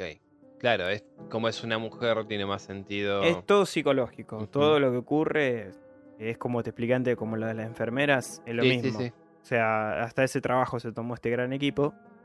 Que es normal, o sea, es normal este concepto de Edipo o sea, las niñas. O de Electra. O de Electra. Las, niñas tienden a tener este amor, entre comillas, con el papá, o sea, este, este sentimiento. Este enamoramiento, sí, sí. Sí, bueno, vamos ahí nos metemos en aguas de la psicología, pero el que esté escuchando y sabe de eso nos va a entender mejor todavía. Pero bueno, eh, justamente los, los, seres que nos vamos encontrando son bastante fálicos por este motivo. Y bueno, Alesa no entiende, eh, perdón, Heather no entiende nada absolutamente de lo que está ocurriendo, se empieza a enfrentar a estas cosas y a medida que avanzamos por el juego, entiende poco hasta que conoce a Douglas, sí. que es quien la empieza a guiar un poco en esto. Claro, porque en realidad, a ver, eh, y yo, como dije, no lo jugué al 3, así que no tengo mucha idea, TV videos justamente para enterarme más o menos la historia. Sí. Al chabón lo contratan para que los encuentre tanto a, a Harry como al padre como, a ella, sin decirle por qué. Simplemente encontrarlos. O sea, el chabón no actúa de mala fe. No, la orden le, paga a él para que haga este trabajo. Pero no lo hace de mala fe. O sea, él está cumpliendo simplemente su trabajo. No, no. Después, cuando se entera. Convengamos que él también es una persona bastante atormentada, abandonado por su esposa. Sí, sí, sí, sí, pero insisto en que él no, no, es como que sea parte de la orden. Él simplemente es un detective privado al que le ofrecieron guita para encontrar a estas personas. Exacto. Y lo hizo. Y lo hizo. Después lo que sucede eh, al él pasar la información es totalmente inherente a... No. De hecho, después Douglas nos termina ayudando. Por eso, por eso, es totalmente inherente a su... Eh, ¿Cómo se dice? Sí, a su modo de actuar, a su pensamiento a su, si queremos decir, moral. A su ética. Su moral. Su ética y moral de trabajo. Sí, exacto. Bueno, como decíamos antes, Claudia es el se vendría a ser la Dalia de, este Silent Hill. Y acá voy a explicar algo muy interesante que leí del, en, Book of Memories, que por ahí no todos saben, es que entre Dalia, que era una suma sacerdotisa, y Claudia, que es una suma sacerdotisa, hay una gran diferencia. Ok. Dalia quería el poder para manipularlo a su favor y eh, destruir el mundo. era, era su objetivo. Y rehacer el mundo a su medida. Sí, sí, y ser ella parte de esta orden, de este nuevo orden, digamos. Pero por eso te hacer, hacerlo al mundo a su medida, a su forma. Exacto. Pero Claudia quería, quiere que nazca el nuevo dios, El dios que tiene adentro Heather, porque como decíamos antes, antes eh, por más que las resurrecciones constantes que tiene Alesa persigan en el tiempo, el mal lo sigue teniendo. Claro. El dios está dentro de Y ella. Así como se puede llegar a disolver la orden, se pueden llegar a fundar en el- Nuevas. nuevas en el transcurso de que nacen y nacen y nacen y nacen eh, alesas. Exacto. Claudia es un poquito más ortodoxa. De hecho, ella no quiere usar ese poder para, para su favor o lo que sea. Ella cree realmente que es el nuevo advenir. Que, que como que ella va a ser la intermediaria de este nuevo paraíso. Ella lo llama paraíso. Claro, porque ella lo que supone es que si Samael eh, renace, ellos van a poder entrar al paraíso. Exacto. O sea, toda la orden va a poder Ingresar ingresar, o sea, derecho al paraíso. al paraíso. Está consciente de la destrucción que va a conllevar eso y eso, pero ella al considerarse un motor de esto, un, un factor, Sí. da por descontado que en este paraíso ella va a estar va a estar bien, va a, estar- va a salir todo bárbaro. Igual parece que también no le importa su vida mientras que se cumpla el hecho de que nazca este dios. Claro. Ahora, algo que yo noto, ¿no? Y, Mm. Y es como muy recurrente también en el libro y esas cosas, Sí, que la mayoría de los de los tipos que invocan a a un demonio o a un ser de otra dimensión o lo que fuera, sí, siempre están como eh, seguros de que lo van a poder controlar. sí. Tienen esa e- esa esperanza, ¿no? Sí, no sé si esperanza, pero yo, eh, yo, Dave, si pudiese o tuviese la oportunidad de poder conjurar un demonio o algo así, yo no sé si lo haría. Porque yo no, no siento que pueda llegar a estar capacitado Mm. para poder controlar ese, esa cantidad de poder desbordante. Yo creo que tiene que ver con, con la debilidad humana, Dave. Puede ser, puede ser. La debilidad humana es el concepto de que al despertar un- una entidad de, de- de tal poder, vamos, acá vamos a hablar especulando, ¿no? Porque, a ver, sabemos que estas cosas no existen de esta manera. Mm, O van a escuchar, la gente va a escuchar, todos locos están especulando sobre una divinidad. Pero bueno, en este mundo sí funciona así. Y en muchas otras ficciones sí funciona así. Entonces, ubicándonos en esa tesis, digamos, en ese, en ese papel, eh, el ser humano tiende a, a decir, bueno, yo hago tal cosa, este ser me va a reconocer eso. Me lo- Claro, pero de, de yo- esa me debe a mí. Y no. pero sea- de la misma forma hay gente que actúa así Mm, con en el trabajo. Claro, exacto. Eso, eso es lo que yo no, no- bueno, Eh, es más psicológico que otra cosa, ¿no? No, no, está perfecto lo que decís, porque es justamente eso, es la debilidad humana. O sea, e- es como el Dwight de, de Office. O sea, eh, el hecho de ser un, un, Bueno, chup- pero un chupamedia y que el otro te debe algo, o sea, Dwight es como muy competente y él siente que merece ese espacio. Lástima que las, en las ocasiones que tuvo la oportunidad ejecutó muy mal los planes. eh, sí, bueno, pero a ver, para aquellos que no vieron The Office, nada, Dwight es un personaje muy, muy competitivo, muy que quiere estar detrás del jefe. Bueno, llevando esto a la vida real, transportando Mm. este concepto a la vida real. ¿no? ¿Cuánta gente nos hemos topado en el trabajo? Pero por eso te digo, eh, hay gente sea, que es justamente así. O sea, son esas personas que se piensan que con ese comportamiento van a llegar a tal cosa.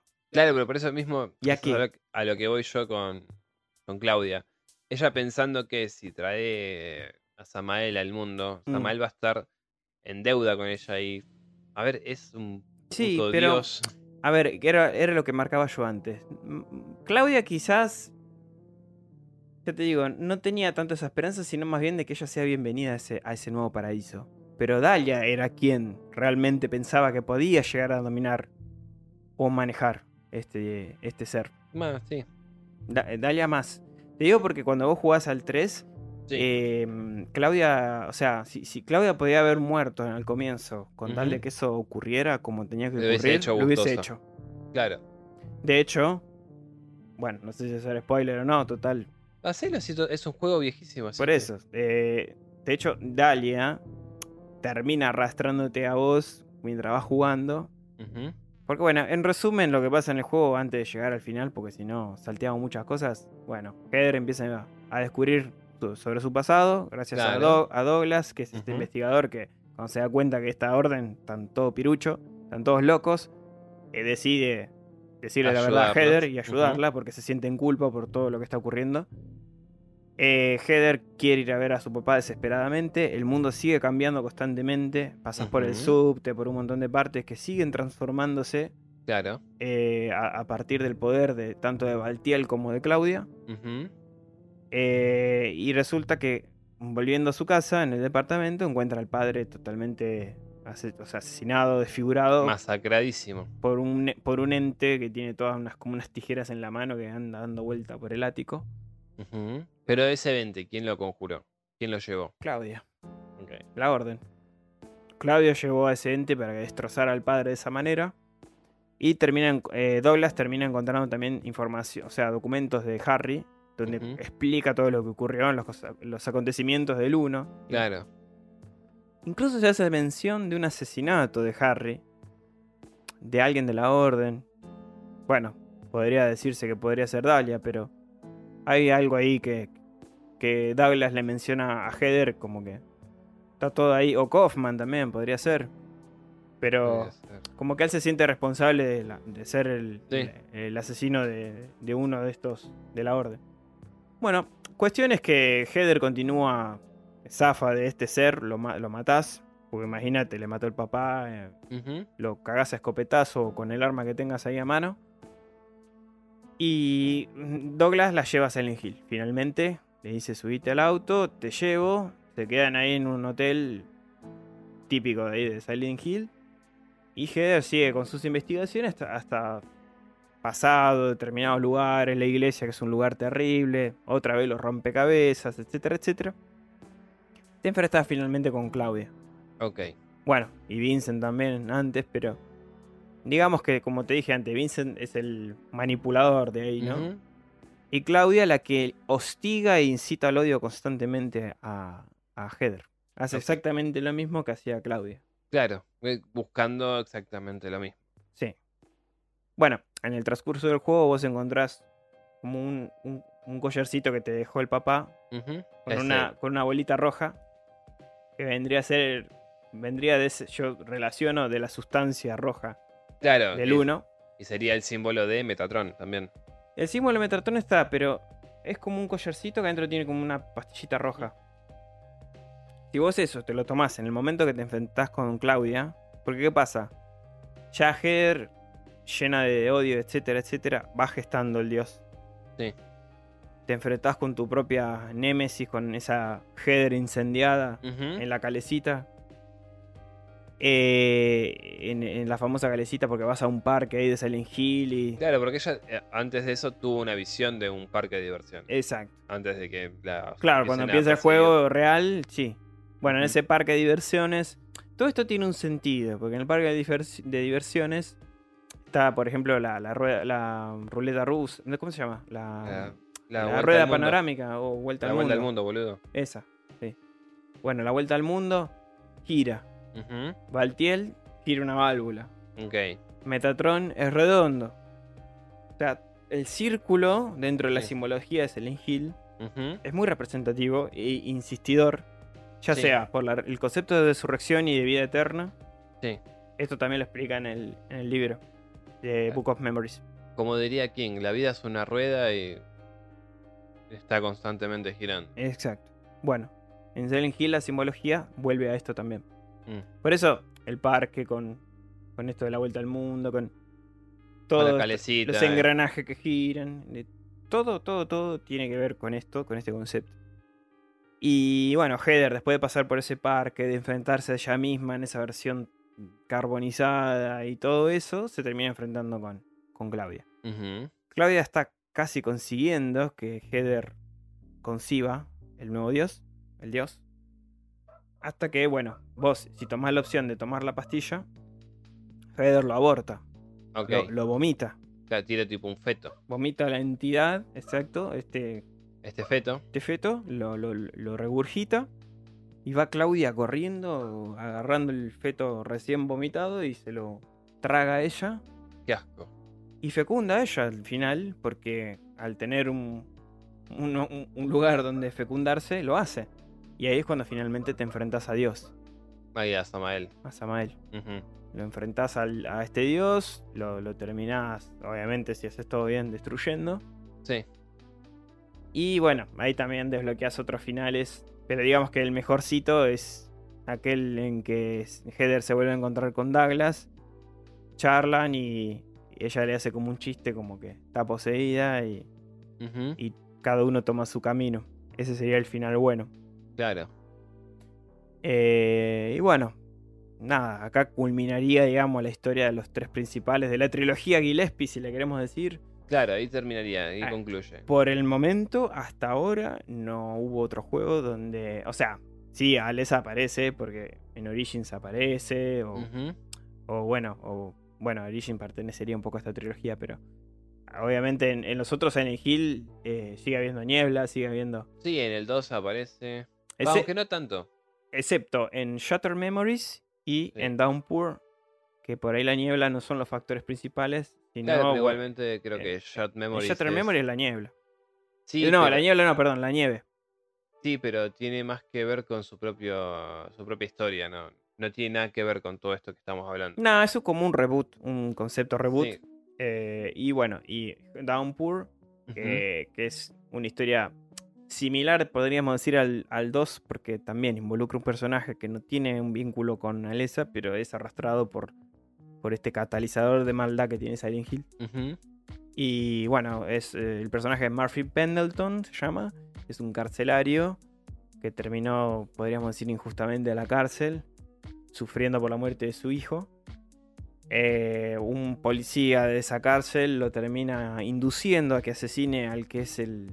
Al que fue el asesino de su hijo, que lo atropelló, digamos. Él comete. lo cuchilla en la- en las duchas.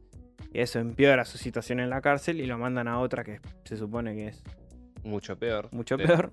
Se supone que es de máxima seguridad o algo así, ¿no? Y camino el colectivo, el autobús hasta esa cárcel, Silent Hill empieza a operar.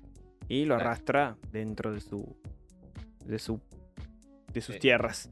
Claro, sí te iba a decir como de su centro de eh, confluencia o algo así. Sí, sí, el, el catalizador este que, que siempre mencionamos, que es arrastrar gente sufrida y, y Ujú. atormentada para seguir nutriéndose, ¿no? Ok.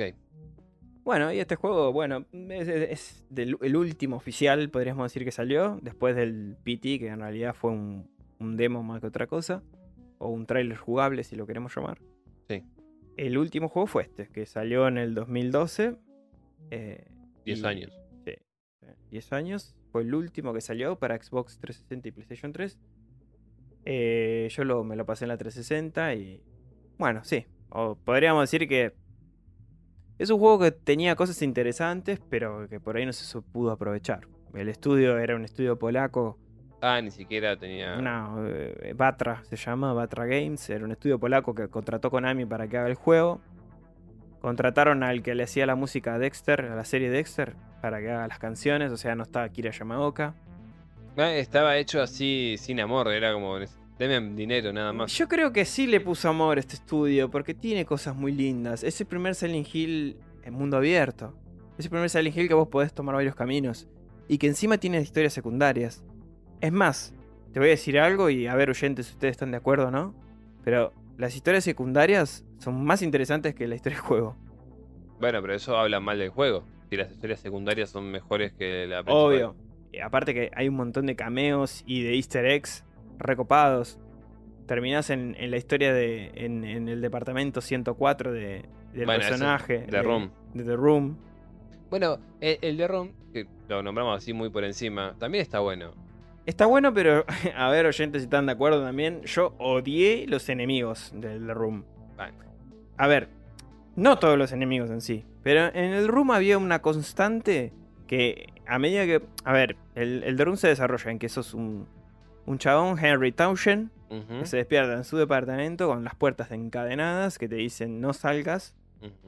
Y una entidad demoníaca que aparece a través de la pared que te quiere ata- atacar, que es como un sueño, ¿no? Que hace un poco lo mismo que, pasa en el 1, que te atacan estos seres, pero que en realidad fue un sueño y, y revivís. Continuando la historia. Henry, bueno, le ocurre esto con estos seres que salen por las paredes, revive. y tiene la puerta tapizada con, con- con cadenas. No puedes salir de ahí ni a palo. Con candados gruesos, cadenas. La única conexión que tenés son las ventanas con el exterior, un agujero en la pared que podés espiar a la vecina y un agujero enorme que hay en el baño con un círculo, claramente a, simbolismo de, de- de Metatron, ¿no? Sí.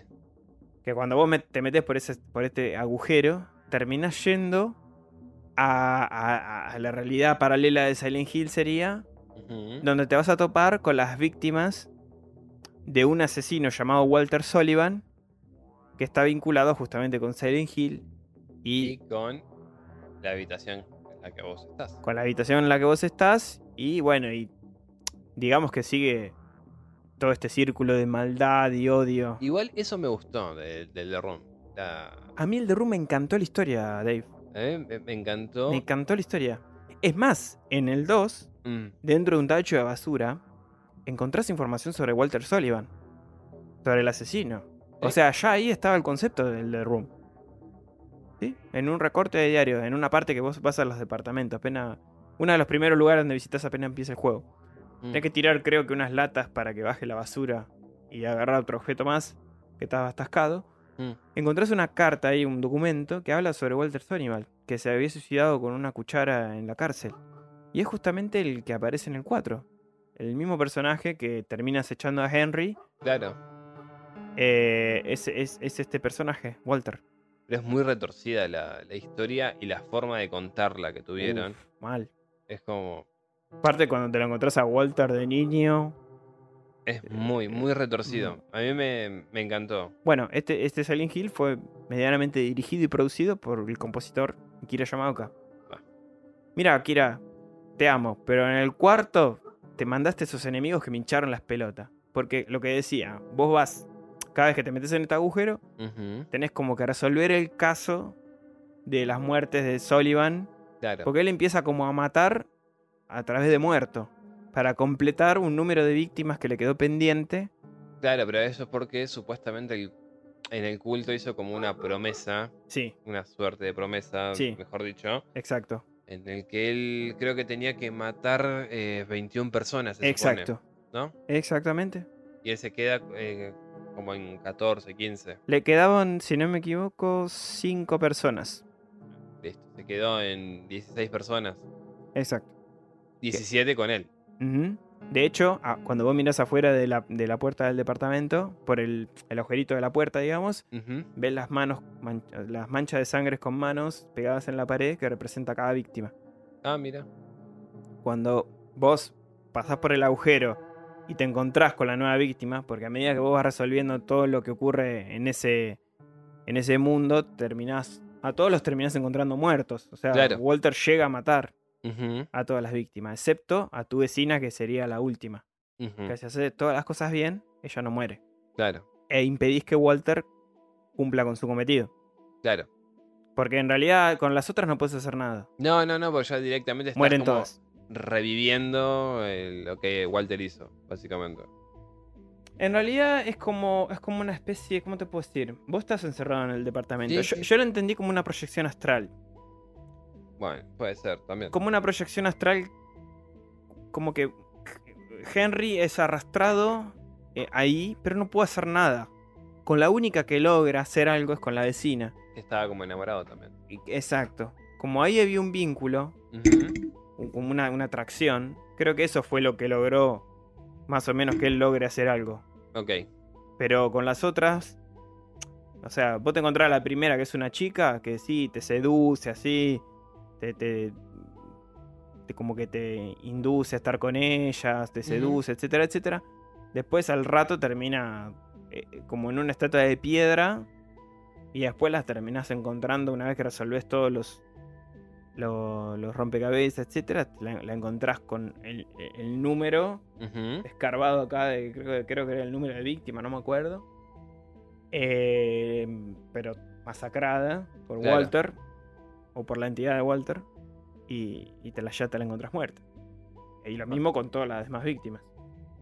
Pero ¿qué pasa? Cada vez que vas a resolver estos pequeños casos y que vas a esta otra proyección o como quieran llamarlo, están estos espíritus de mierda que salen así como pegajosos, que te persiguen por todos lados.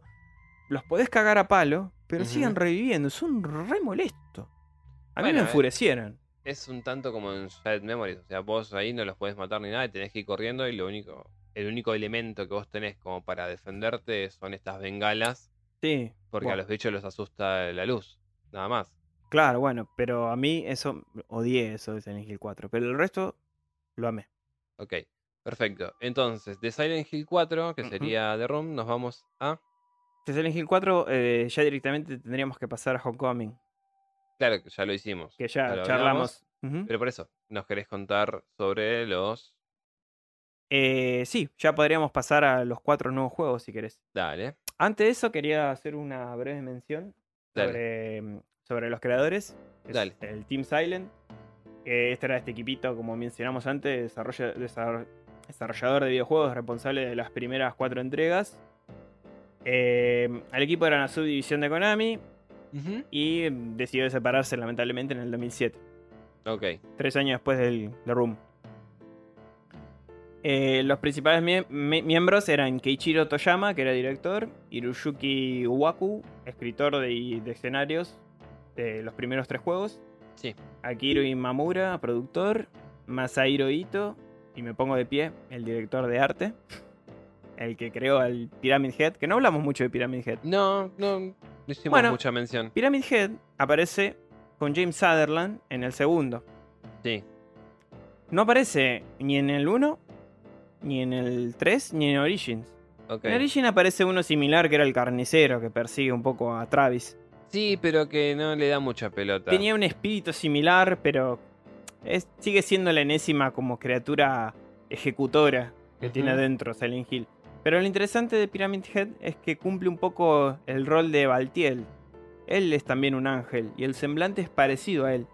De hecho, en el libro de Book of Memories, según los creadores, si vos a, a, mm, a Pyramid Head le quitarías el característico casco de pirámide, debajo de él encontrarías algo muy parecido a Baltiel. Mira. Porque Baltiel es un ser desfigurado con el rostro como si fuera un bollo de carne en la cara, que se mueve todo así espasmódico y gira la, hace así todo el tiempo y gira las válvulas. Claro. O sea, como sacude la cabeza así todo el tiempo como si tuviera espasmo y gira las válvulas y persigue a Heather. Bueno, Pyramid Head no tiene estos movimientos ni nada, pero debajo de él, de aspecto, Tendrías la misma carne amorfa. sí, que, que Ok. Baltiel. Ok. Porque Pyramid Head es un poco también un ángel y un ejecutor. Ujú. No En lo había la- pensado así. Sí, es en, en el Book of Memories lo explica que. Para mí, eh, Pyramid Head y el carnicero eran exactamente lo mismo. Sí, te repito, a ver, el carnicero capaz no. Era más para Travis, porque Travis se supone que estuvo antes de lo ocurrido con Alessa. Capaz que eh, todo, todo esto se gestó más después de, de la muerte de Alessa, va, de la transposición de Alessa a Cheryl y de Cheryl a Heather.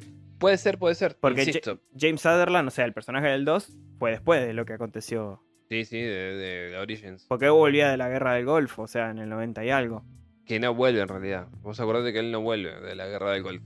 No, no, no, ese es Alex Sheffer. Ah, ok, ok. Walt, eh, eh, Travis. t- eh, no, eh, James, Sí. Que es el personaje del 2, el, el que recibe la carta de su mujer muerta de cáncer Sí, sí. para... Ok, Bueno. es- ese sí vuelve de Ese la sí, guerra. tiene la chaqueta de... Bueno, igual que, que Alex, él también tenía la chaqueta de militar, pero él, él sí estuvo internado y en cambio el otro no. Claro, bueno, igual James eh, no es que ni siquiera recibe la carta de la mujer, si él la, la mata a la mujer. Claro, bueno, pero cuando empezamos el juego nos hacen creer eso. Obvio, obvio, obvio. Juegan con, con esa doble trama, digamos.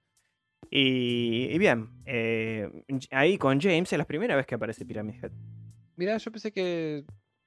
Vuelve con Homecoming. Es la segunda aparición que tiene Pyramid Head dentro del mundo de los videojuegos. Eh, La película ap- aparece previamente. que es muy parecido, pero demasiado parecido, al cabeza de caja de seguridad del eh, Devil Within.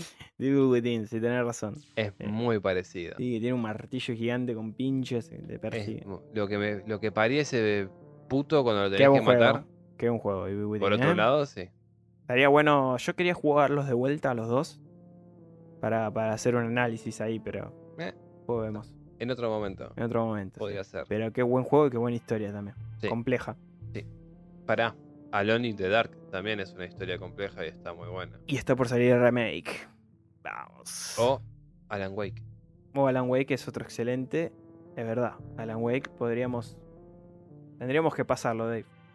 Lo tengo, Alan Wake. Me lo regalaron en Epic. ¿Ves? Pero bueno, volviendo ahora. Eh, sí, volviendo a, a esto.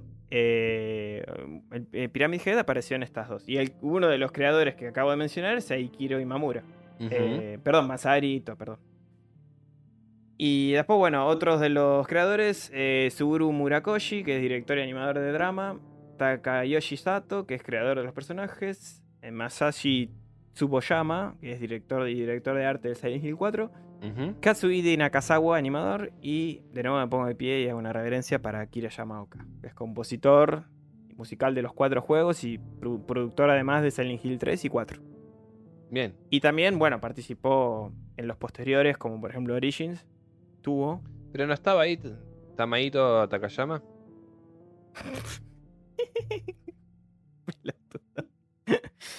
Eh, estuvo en Homecoming también. Dale, boludo. Excepto en Silent Hill Downpour, que ya no aparece. Claro. Bueno, em, las influencias, vamos a charlar un poquito.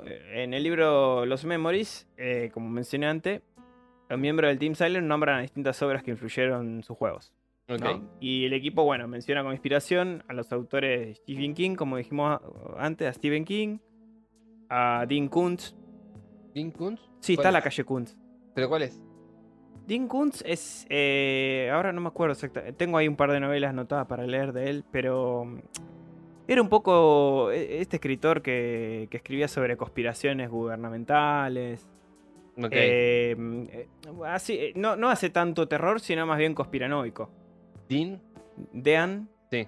K-O-O-N-T-Z. Ok.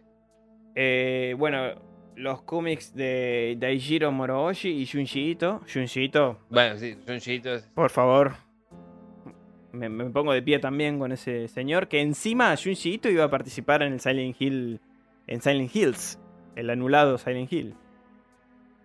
Otro detalle. Otra cosa por la que me quiero matar. Me estás jodiendo. Sí.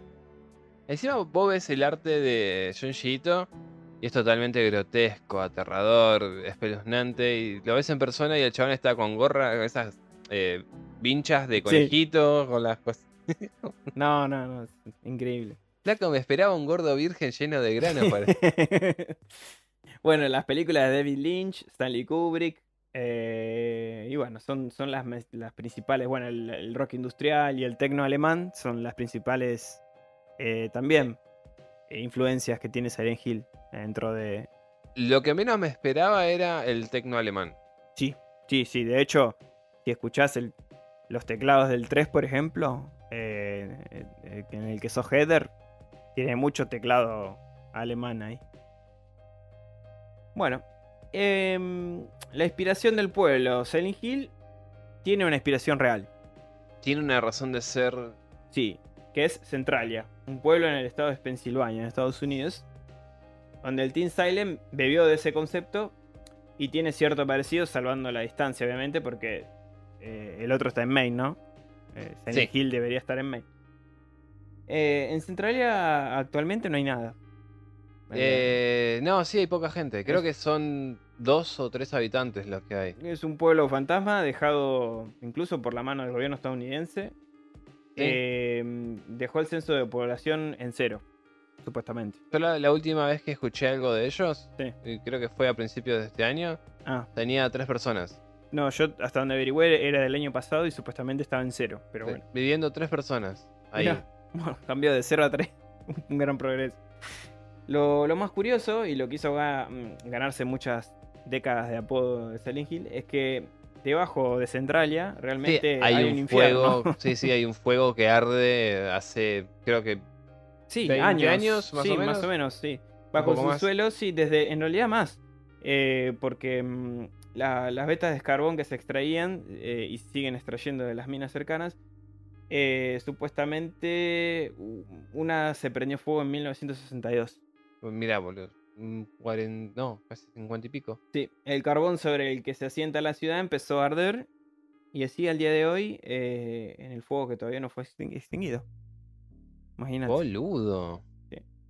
Y seguramente eso no, no va a llegar a suceder porque evidentemente hay una combustión y la madre ahí abajo. No, eh, debe ser como. eh, ay, ¿cómo se llama este? No sé, pero es un volcán, boludo. Sí, sí, sí, pero es como. eh, no me acuerdo si era garganta o agujero del, del diablo, le, le- le Sí. dicen. Sí, Que también es un agujero en el, en el suelo, en- creo que en una parte de, de Medio Oriente. sí. Donde tiraron un fósforo una vez así para. Para, Probar. Para ver la profundidad, capaz. Sí, y está ardiendo desde ese momento. O sea, es una cueva de gas que arde eternamente, básicamente. Qué locura. Pues, viste, el gas natural, gas natural, natural, no tiene olor. Claro. Lo que nosotros sentimos El cuando metano. hay una pérdida de, de- de gas, justamente es otro compuesto. No sé si es metano, pero es otro Mm, lo que le da. El gas metano también tenemos nosotros, boludo. Ya sé, pero me refiero a que el olor debe ser por el metanol, por el metano. No, tiene otra sustancia.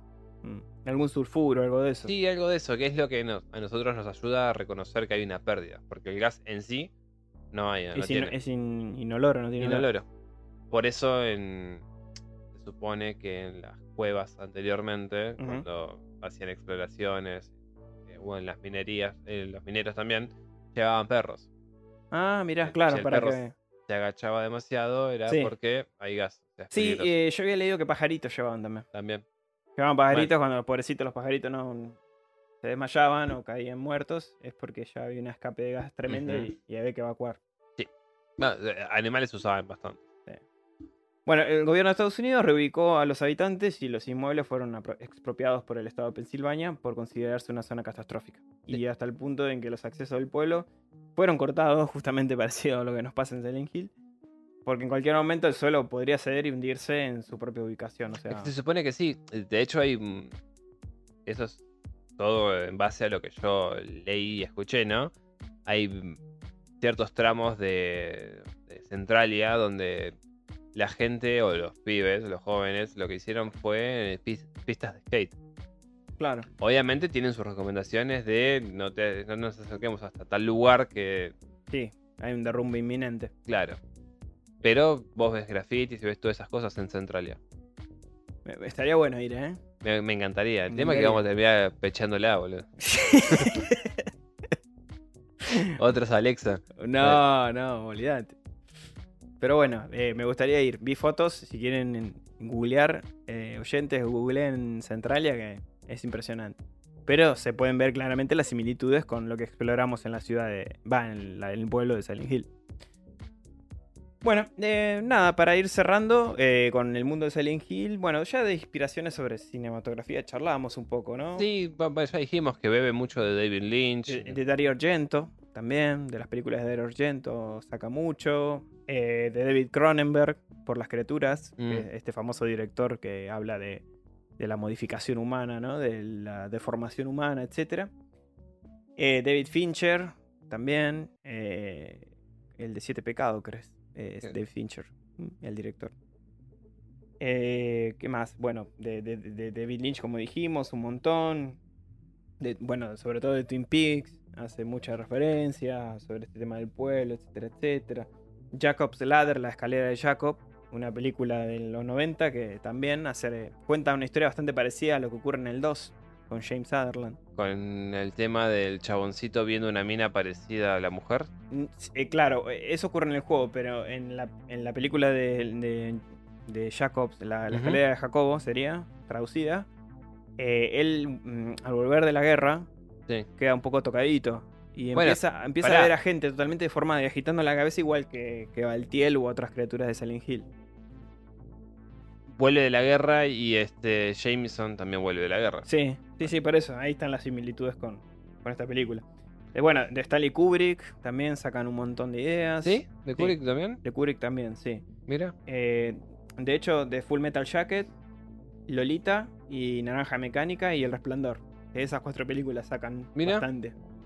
Lolita nunca la vi. Yo tampoco, la tengo pendiente. Dicen No, que es muy buena película. No sé de qué carajo va Lolita. Supuestamente hay una escena de Lolita que en, en una conducción de automóviles a través de la niebla, en el comienzo, es una reminiscencia a la apertura del, del primer, del primer episodio Sí. de Silent Hill.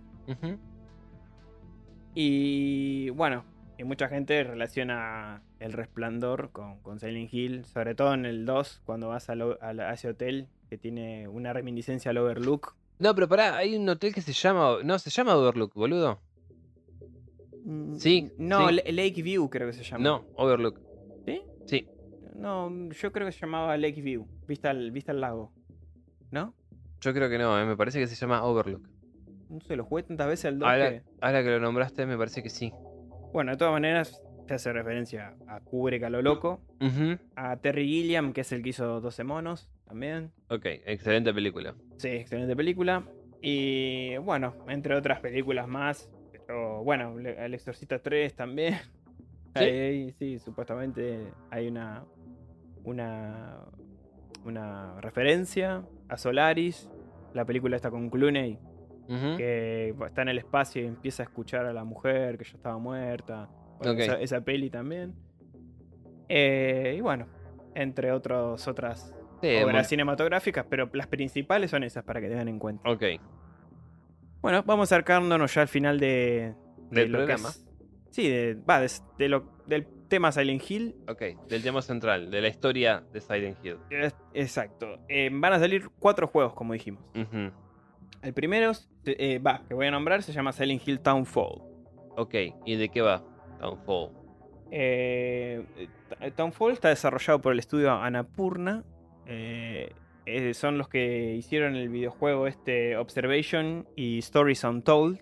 Son conocidos por ser juegos point and- Stories Untold, me suena. Sí, eh, en Epic me lo regalaron también. Me suena.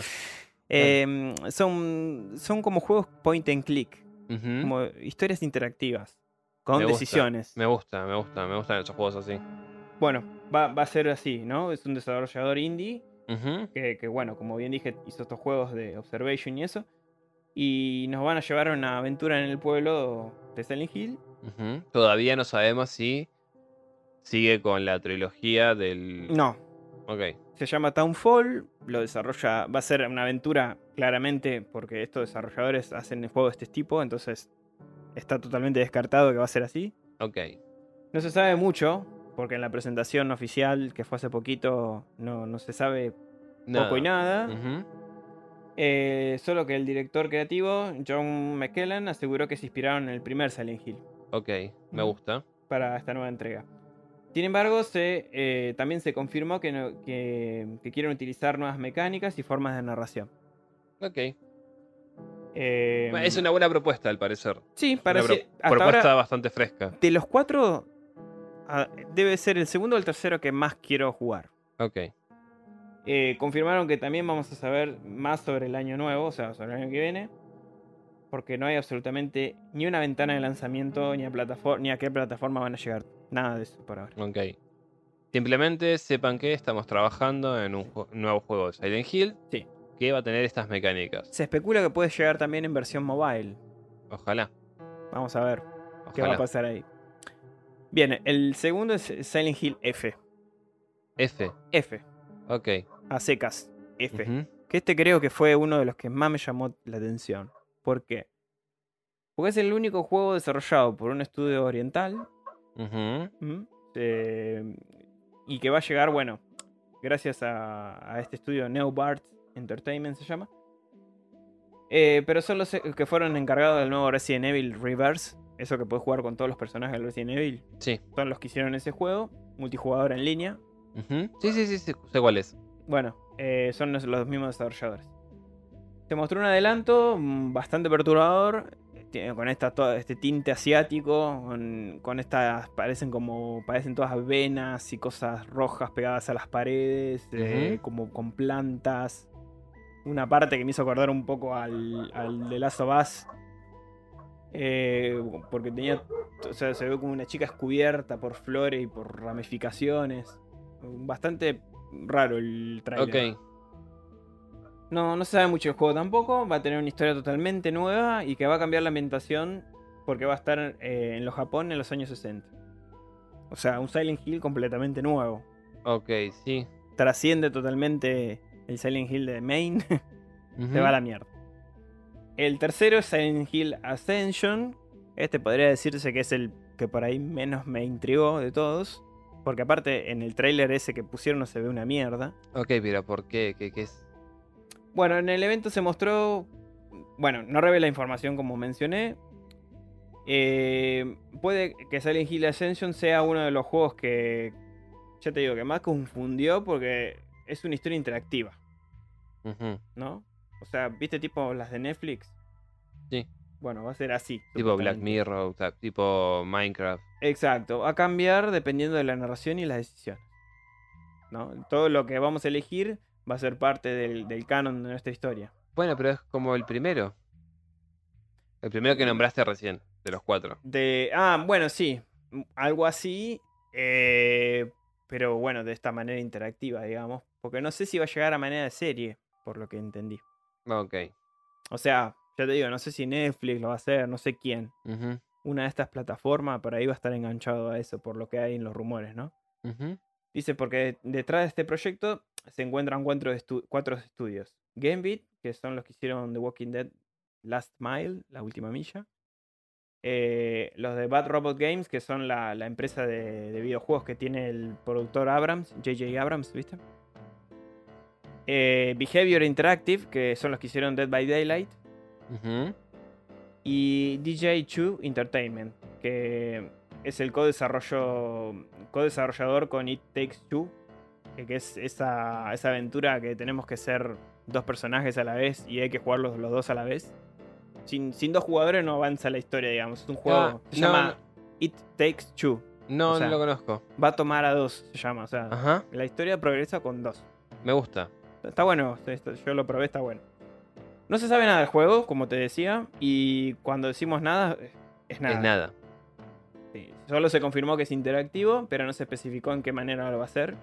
Y si va a ser un animado o un live action, ni de qué se va a tratar. Nada. O sea, no te dice nada. Vamos a tener que esperar a que los estudios revelen más información porque no. Ok. Nada. Y por último, y lo dejé por último por un propósito, es el remake del Silent Hill 2. Nada más y nada menos. Uno de los favoritos de la franquicia. Yo hubiese preferido el del 1. Yo también. Admito que también. Pero amo el 2. Amo el 2. Bueno, e- es el juego que, como decía, el que más se robó la atención de los cuatro. Porque el 2 es uno de los más queridos por todos de la franquicia, la verdad. Silent Hill 2 es una delicia en cuanto a jugabilidad, a nuevos rompecabezas, a los personajes, a. Pyramid Head. Eh, la verdad que, nada, es, va, va a ser un juegazo por lo que vi, gráficamente también. Eh, de este se sabe bastante, porque mm, por lo menos parece que va a salir para PC. Ya lo podemos encargar en Steam, yo ya lo hice. no se sabe el precio, pero ya se puede encargar. PlayStation 5 también tiene, maneja ahí una exclusividad también. Y va a estar de la mano de Blooper Team, que son los que hicieron Observer, eh, los videojuegos, ¿no? Observer, que está buenísimo, yo lo tengo, también me lo, me lo regaló Epic. Eh, Layers- comprar. no, no, no. ¿Para qué? Si Epic lo hace por vos cada semana. La semana que viene va a regalar eh, el juego de Bill Dead, boludo. Me ahorro 9 dólares. Eh, Para todos los oyentes que le interese el juego de Bill Dead, la semana que el- viene en Epic. Los que les guste Ash. Va, para cuando escuchen este programa va a salir al otro día. Así que si lo Sí. escuchan el mismo día que salga, o sea, el miércoles, Apúrense. apúrense porque el juego va a estar. Va, va a durar una semana ahí. Bien, eh, Bluebird Team, como decía, hizo el juego también de Blair Witch, que está bueno, que también lo regaló Epic. Eh, bueno, Ko- Konami confirmó el, el remake a pesar de, de que por ahí, como bien decías, Dave, no es la entrega que queremos. Nosotros queremos el primero. Yo hubiese preferido más el primero. Si vas a hacer un remake, por lo menos empezar del primero. Sucede que el primero envejeció. sí, la historia no envejeció, pero la jugabilidad sí. Y pero no importa, el Resident Evil 1 también envejeció. Y cuando hicieron el remake para PlayStation 3, El reboot, digamos. bueno, el reboot, Mm. lo dejaron hecho una pintura. Bueno, en realidad, el Shattered Memories decís vos. No, no, no. ¿Cuál? Eh, Resident Evil 1, Ah, Resident Evil, el de la mansión. Sí, sí, quedó espectacular. Sí, sí, sí, sí, tenés razón, sí. Te entendí el Silent No, no, no, no, pero te digo, o sea, quedó bien. O sea, podrían haber hecho lo mismo. Sí, sí, sí, podrían haber hecho por lo menos lo mismo si quería, los mismos controles duros, todo, pero gráficamente para ahí un poco más aceptable, ¿no? La base ya la tenés. Bueno, el estudio quiere preservar la, la atmósfera del, del- del verdadero, del segundo, así que digamos que va a ser como una especie de lavada de cara gráfica, pero la historia va a ser prácticamente la misma. Ok. Eh, los, los primeros elementos que llamaron la atención eh, en el primer avance que vimos fue la cámara en el hombro, estilo. Resident Evil 4, ¿no? Muy mucho mejor, muy más cómodo. Y, y también más inmersiva, ¿viste? Un poquito más, a diferencia del 2. Aunque el juego de cámara ese desde arriba está bastante bueno, pero a veces manejándolo es un poco confuso. Eh, también hicieron toda una renovación con el tema de la, de la niebla. Va a ser lo más real posible. Van a usar un sistema que se llama Lumen y Nanit. Un sistema gráfico con características que van a utilizar gracias al, al Unreal 5, el motor gráfico. Sí. Cada uno, o sea, va- explicándolo brevemente, Lumen es una solución de la, de la iluminación global, totalmente dinámica y que reacciona de forma inmediata a los cambios de escenas y luces. Ok. O sea, va a ser una cosa impresionante eso. Eh, o sea, la luz interactúa con el entorno de manera realista. Y después la tecnología Nanit es una herramienta increíble porque eh, para todo lo que es diseñador de nivel, digamos. Porque pueden crear eh, todos los detalles y los de entorno lo más realistas que se puedan y van a ser casi vivos los, los elementos. Genial, va a estar Sí. espectacular. Así que, bueno, prácticamente todo eso va a ser todo lo que es novedad de, de gráficos, ¿no? Después, eh, la música y el sonido también. Está todo con una renovación de lo que es audio 3D. Para lo que es PlayStation 5 ya prepararon ahí todo un- una cosa envolvente. O sea, los sonidos van a tener un, un específico. O sea, te, te- te va a perturbar este juego porque te, Qué, qué cosa hermosa que va te van a lavar la cabeza. Porque también tiene un motor de sonido que se llama eh, W-Wise, que crea un paisaje sonoro realista y verosímil que ayuda al jugador a sentirse como si estuvieran ahí. En, Qué lindo, en el qué medio lindo. de la nada, en ese pueblo perdido. Hermoso. Eh, también el DualSense por parte de los joysticks de PlayStation 5 también ahí van a meter manija, porque Ujú. por las vibraciones y con todo eso. Eh, pero bueno, algunas que otra cosita todavía la tienen en secreto y están preparando ahí, así que estos fueron todos los juegos que se anunciaron Ok, y que vamos a esperar de Silent Hill. perfecto. Bueno, al parecer nos, eh, nos vendría un buen año con respecto a Silent, a Silent Hill. Van a venir buenas cosas, van a venir buenas cosas. Bueno, Así que... Llegando el momento de, Sí, de despedirnos de este programa también. de despedirnos. Ahora, no nos vayamos todavía. Un segundito. Dale, Dave. Viendo cómo se comportaba Samael, Sí. ¿no? Que es esta bich- este bicho o este demonio o este dios eh, que habita en Silent Hill gracias a, a este culto. ¿Qué pasaría si eh, nosotros como especie creásemos una IA que nos ayude a defendernos? Una inteligencia artificial, decimos. Que nos ayude a defendernos. Que A- sea la, la responsable de salvaguardar nuestra integridad física como especie. ¿Qué pasaría si esa entidad, justamente, Mm. cobrase conciencia y se diera cuenta que desde el momento en que ella nació, por así decirlo, eh, las cosas mejoraron, pero, sin embargo, mientras ella no estuvo, murió mucha gente. Ok. ¿Qué pasaría si esa inteligencia se replicase? Me, me voy a volcar a un concepto de un escritor que Mm, quizás algún día llegue a nosotros eh, en nuestras narraciones. A Harlan Ellison. El de tengo boca y no... No tengo boca y debo gritar. Ok, sí. Un relato muy interesante que cuenta sobre una, justamente como decís, sobre inteligencia artificial Sí. escrito hace mucho, Sí, sí, encima. sí, sí. Creo que en el 80 y algo.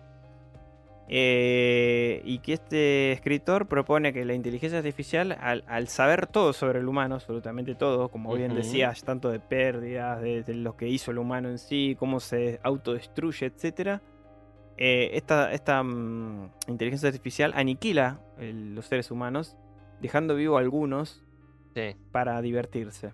No, bueno, esto es, no. Lo que yo te propongo es otra cosa. Esto es, es el basilisco de Rocco. Fue un tipo que se llamaba Rocco, un usuario, que lo Sí. tiró y planteó esto. ¿Qué pasaría si nosotros, como especie, llegamos a desarrollar, que eventualmente lo vamos a hacer. ¿sí? una singularidad artificial ¿E- ¿Esto fue en internet, Dave? El en un foro justamente de filosofía y psicología? El basilisco es un ser, ser- serpen- un serpiente, ¿no? Una, un serpiente gigante. Sí. Mm. Un dicho que te podía petrificar con la mirada. Claro, similar al de Harry Potter y la, Sí. y la cámara de los secretos. esa. El tipo este, ¿qué pasa? Propuso eso. ¿Qué pasaría si, como especie, después de una singularidad artificial, llegásemos a poder eh, crear una inteligencia artificial que tomase conciencia, que velara por nuestra seguridad y se diera cuenta que eh, antes de que ella fuera pensada o planeara, murió muchísima gente. Sí. Y ella, como eh, protectora nuestra, tendría que eh, impedirlo. ¿Qué pasaría si, si esta inteligencia, digamos, no sé, crease todo un mundo artificial en el cual estamos viviendo ahora? Sí. Simplemente las personas que no contribuimos a su creación. Ah, entiendo. Como una especie de simulación tangente, digamos. Porque si es una inteligencia con, con grado de conciencia eh, humano o mayor al humano, Sí. imagínate que crear todo un mundo con seres pensantes o que se creen pensantes, Sí. No sería para nada complicado para ella. Y no, técnicamente no. Bueno, ahora, el tema de, de este basilisco es que, ¿qué pasa? Vos estás a salvo de él siempre y cuando desconozcas su existencia o su posible existencia. Eh, eh, claro, eso te iba a decir. Mientras que no sepa que está, Claro, el tema es que ahora vos sí sabes que está. claro. Ya cagué. Yo también. No, siempre y cuando no seamos una piedra en el zapato Mm, de este supuesto de, basilisco este- de esta, de esta entidad. para que ella pueda nacer. Yo contribuyo desde mi lado al plantear la posible existencia de este basilisco, de esta posible inteligencia artificial, para que ella pueda nacer. Vos te das cuenta que, aunque, aunque sean pocos oyentes, ya cagaron todos, ¿no? David Agón se encargó de condenar a cualquiera que escuche este podcast. ¿No podría ser que el belga realmente no sea el belga, Eh, sino el basilisco? el basilisco. Eh, puede ser, ¿eh? esperó 10 programas para ver si en algún momento salía entrado. No sé. Es un concepto muy interesante, belga. Yo te diría que lo pensemos. Manifestate. En, realidad yo creo que todos tendríamos que pensarlo, porque Sí. si esto fuese así realmente, esta entidad podría, supongo que romper las leyes del tiempo y el espacio y Totalmente. viajar hacia atrás y encargar de matarse, de matar, mejor dicho, a todas las personas que eh, se- Causaron un mal a la humanidad. no, no, no, pero que, que- que se oponen a su creación. Mm, claro, sí, sí, sí. Porque, el- Entiendo. A ver, la- en, en sus deducciones y en su lógica, matar a las personas que se oponen a su creación y ella como... Eh, ¿Cómo se dice? Le iba a decir cuidadora, pero no es cuidadora. No, Como, eh, como de- patrona de la seguridad nuestra. Defensora. O, o defensora de la humanidad. Estaría actuando bien. Y sí, porque sí, estaría cometiendo eso para defender a los demás. Claro, pero también para defenderse a ella misma. A su vez, sí. Ujú. Eh, es un concepto interesante. Samael básicamente actúa medianamente parecido a este basilisco. Sí, podría decirse, de alguna manera. Sí, porque él atrae a las personas con alguna carga genética negativa. Sí, o, o más bien el, el- el culto también, en parte, alimenta eso, pero Samael, eh, o por lo menos la, la maldad que tiene Silent Hill es... Bueno, pero está justamente la maldad de Silent Hill es lo que lleva a la gente a ese lugar. Claro, Y además, Samael crea esa realidad, ese mundo alterno, claro. donde van a parar todos. Sí, sí, sí, el famoso Altiel este que hace tira Bueno, ahí. Exacto, bueno, eh, eh, con el basilisco es lo mismo. O sea, nosotros no sabemos si realmente esta es nuestra realidad Claro, o, o simplemente estamos acá eh, encarcelados, si querés, viviendo una vida de, de mierda. Es una forma de decir. Sí, sí, la, sí. la verdad que sacando algunas cosas no tengo mucho para quejarme. y sí, boludo. Nada, Sacando sí, no tener 4 millones de dólares en el banco, o sea. Sí, Pero digo, exceptuando eso. ¿no podría llegar a ser que el basilisco nos tenga apresados a todos a todos los que nos opusimos a su creación en una suerte de realidad eh, ficticia, castigándonos sim- simplemente por eso. A, la- a las hermanas Wachowski les gusta esto. sí, porque es un poco un concepto de que bebió Matrix también, ¿no? Puede ser, en realidad no sé cuánto tiempo tendrá esta paradoja de. Mm. o paradoja o. Bueno, problema pero mental. Esto de las simulaciones me, me hace acordar un poquito.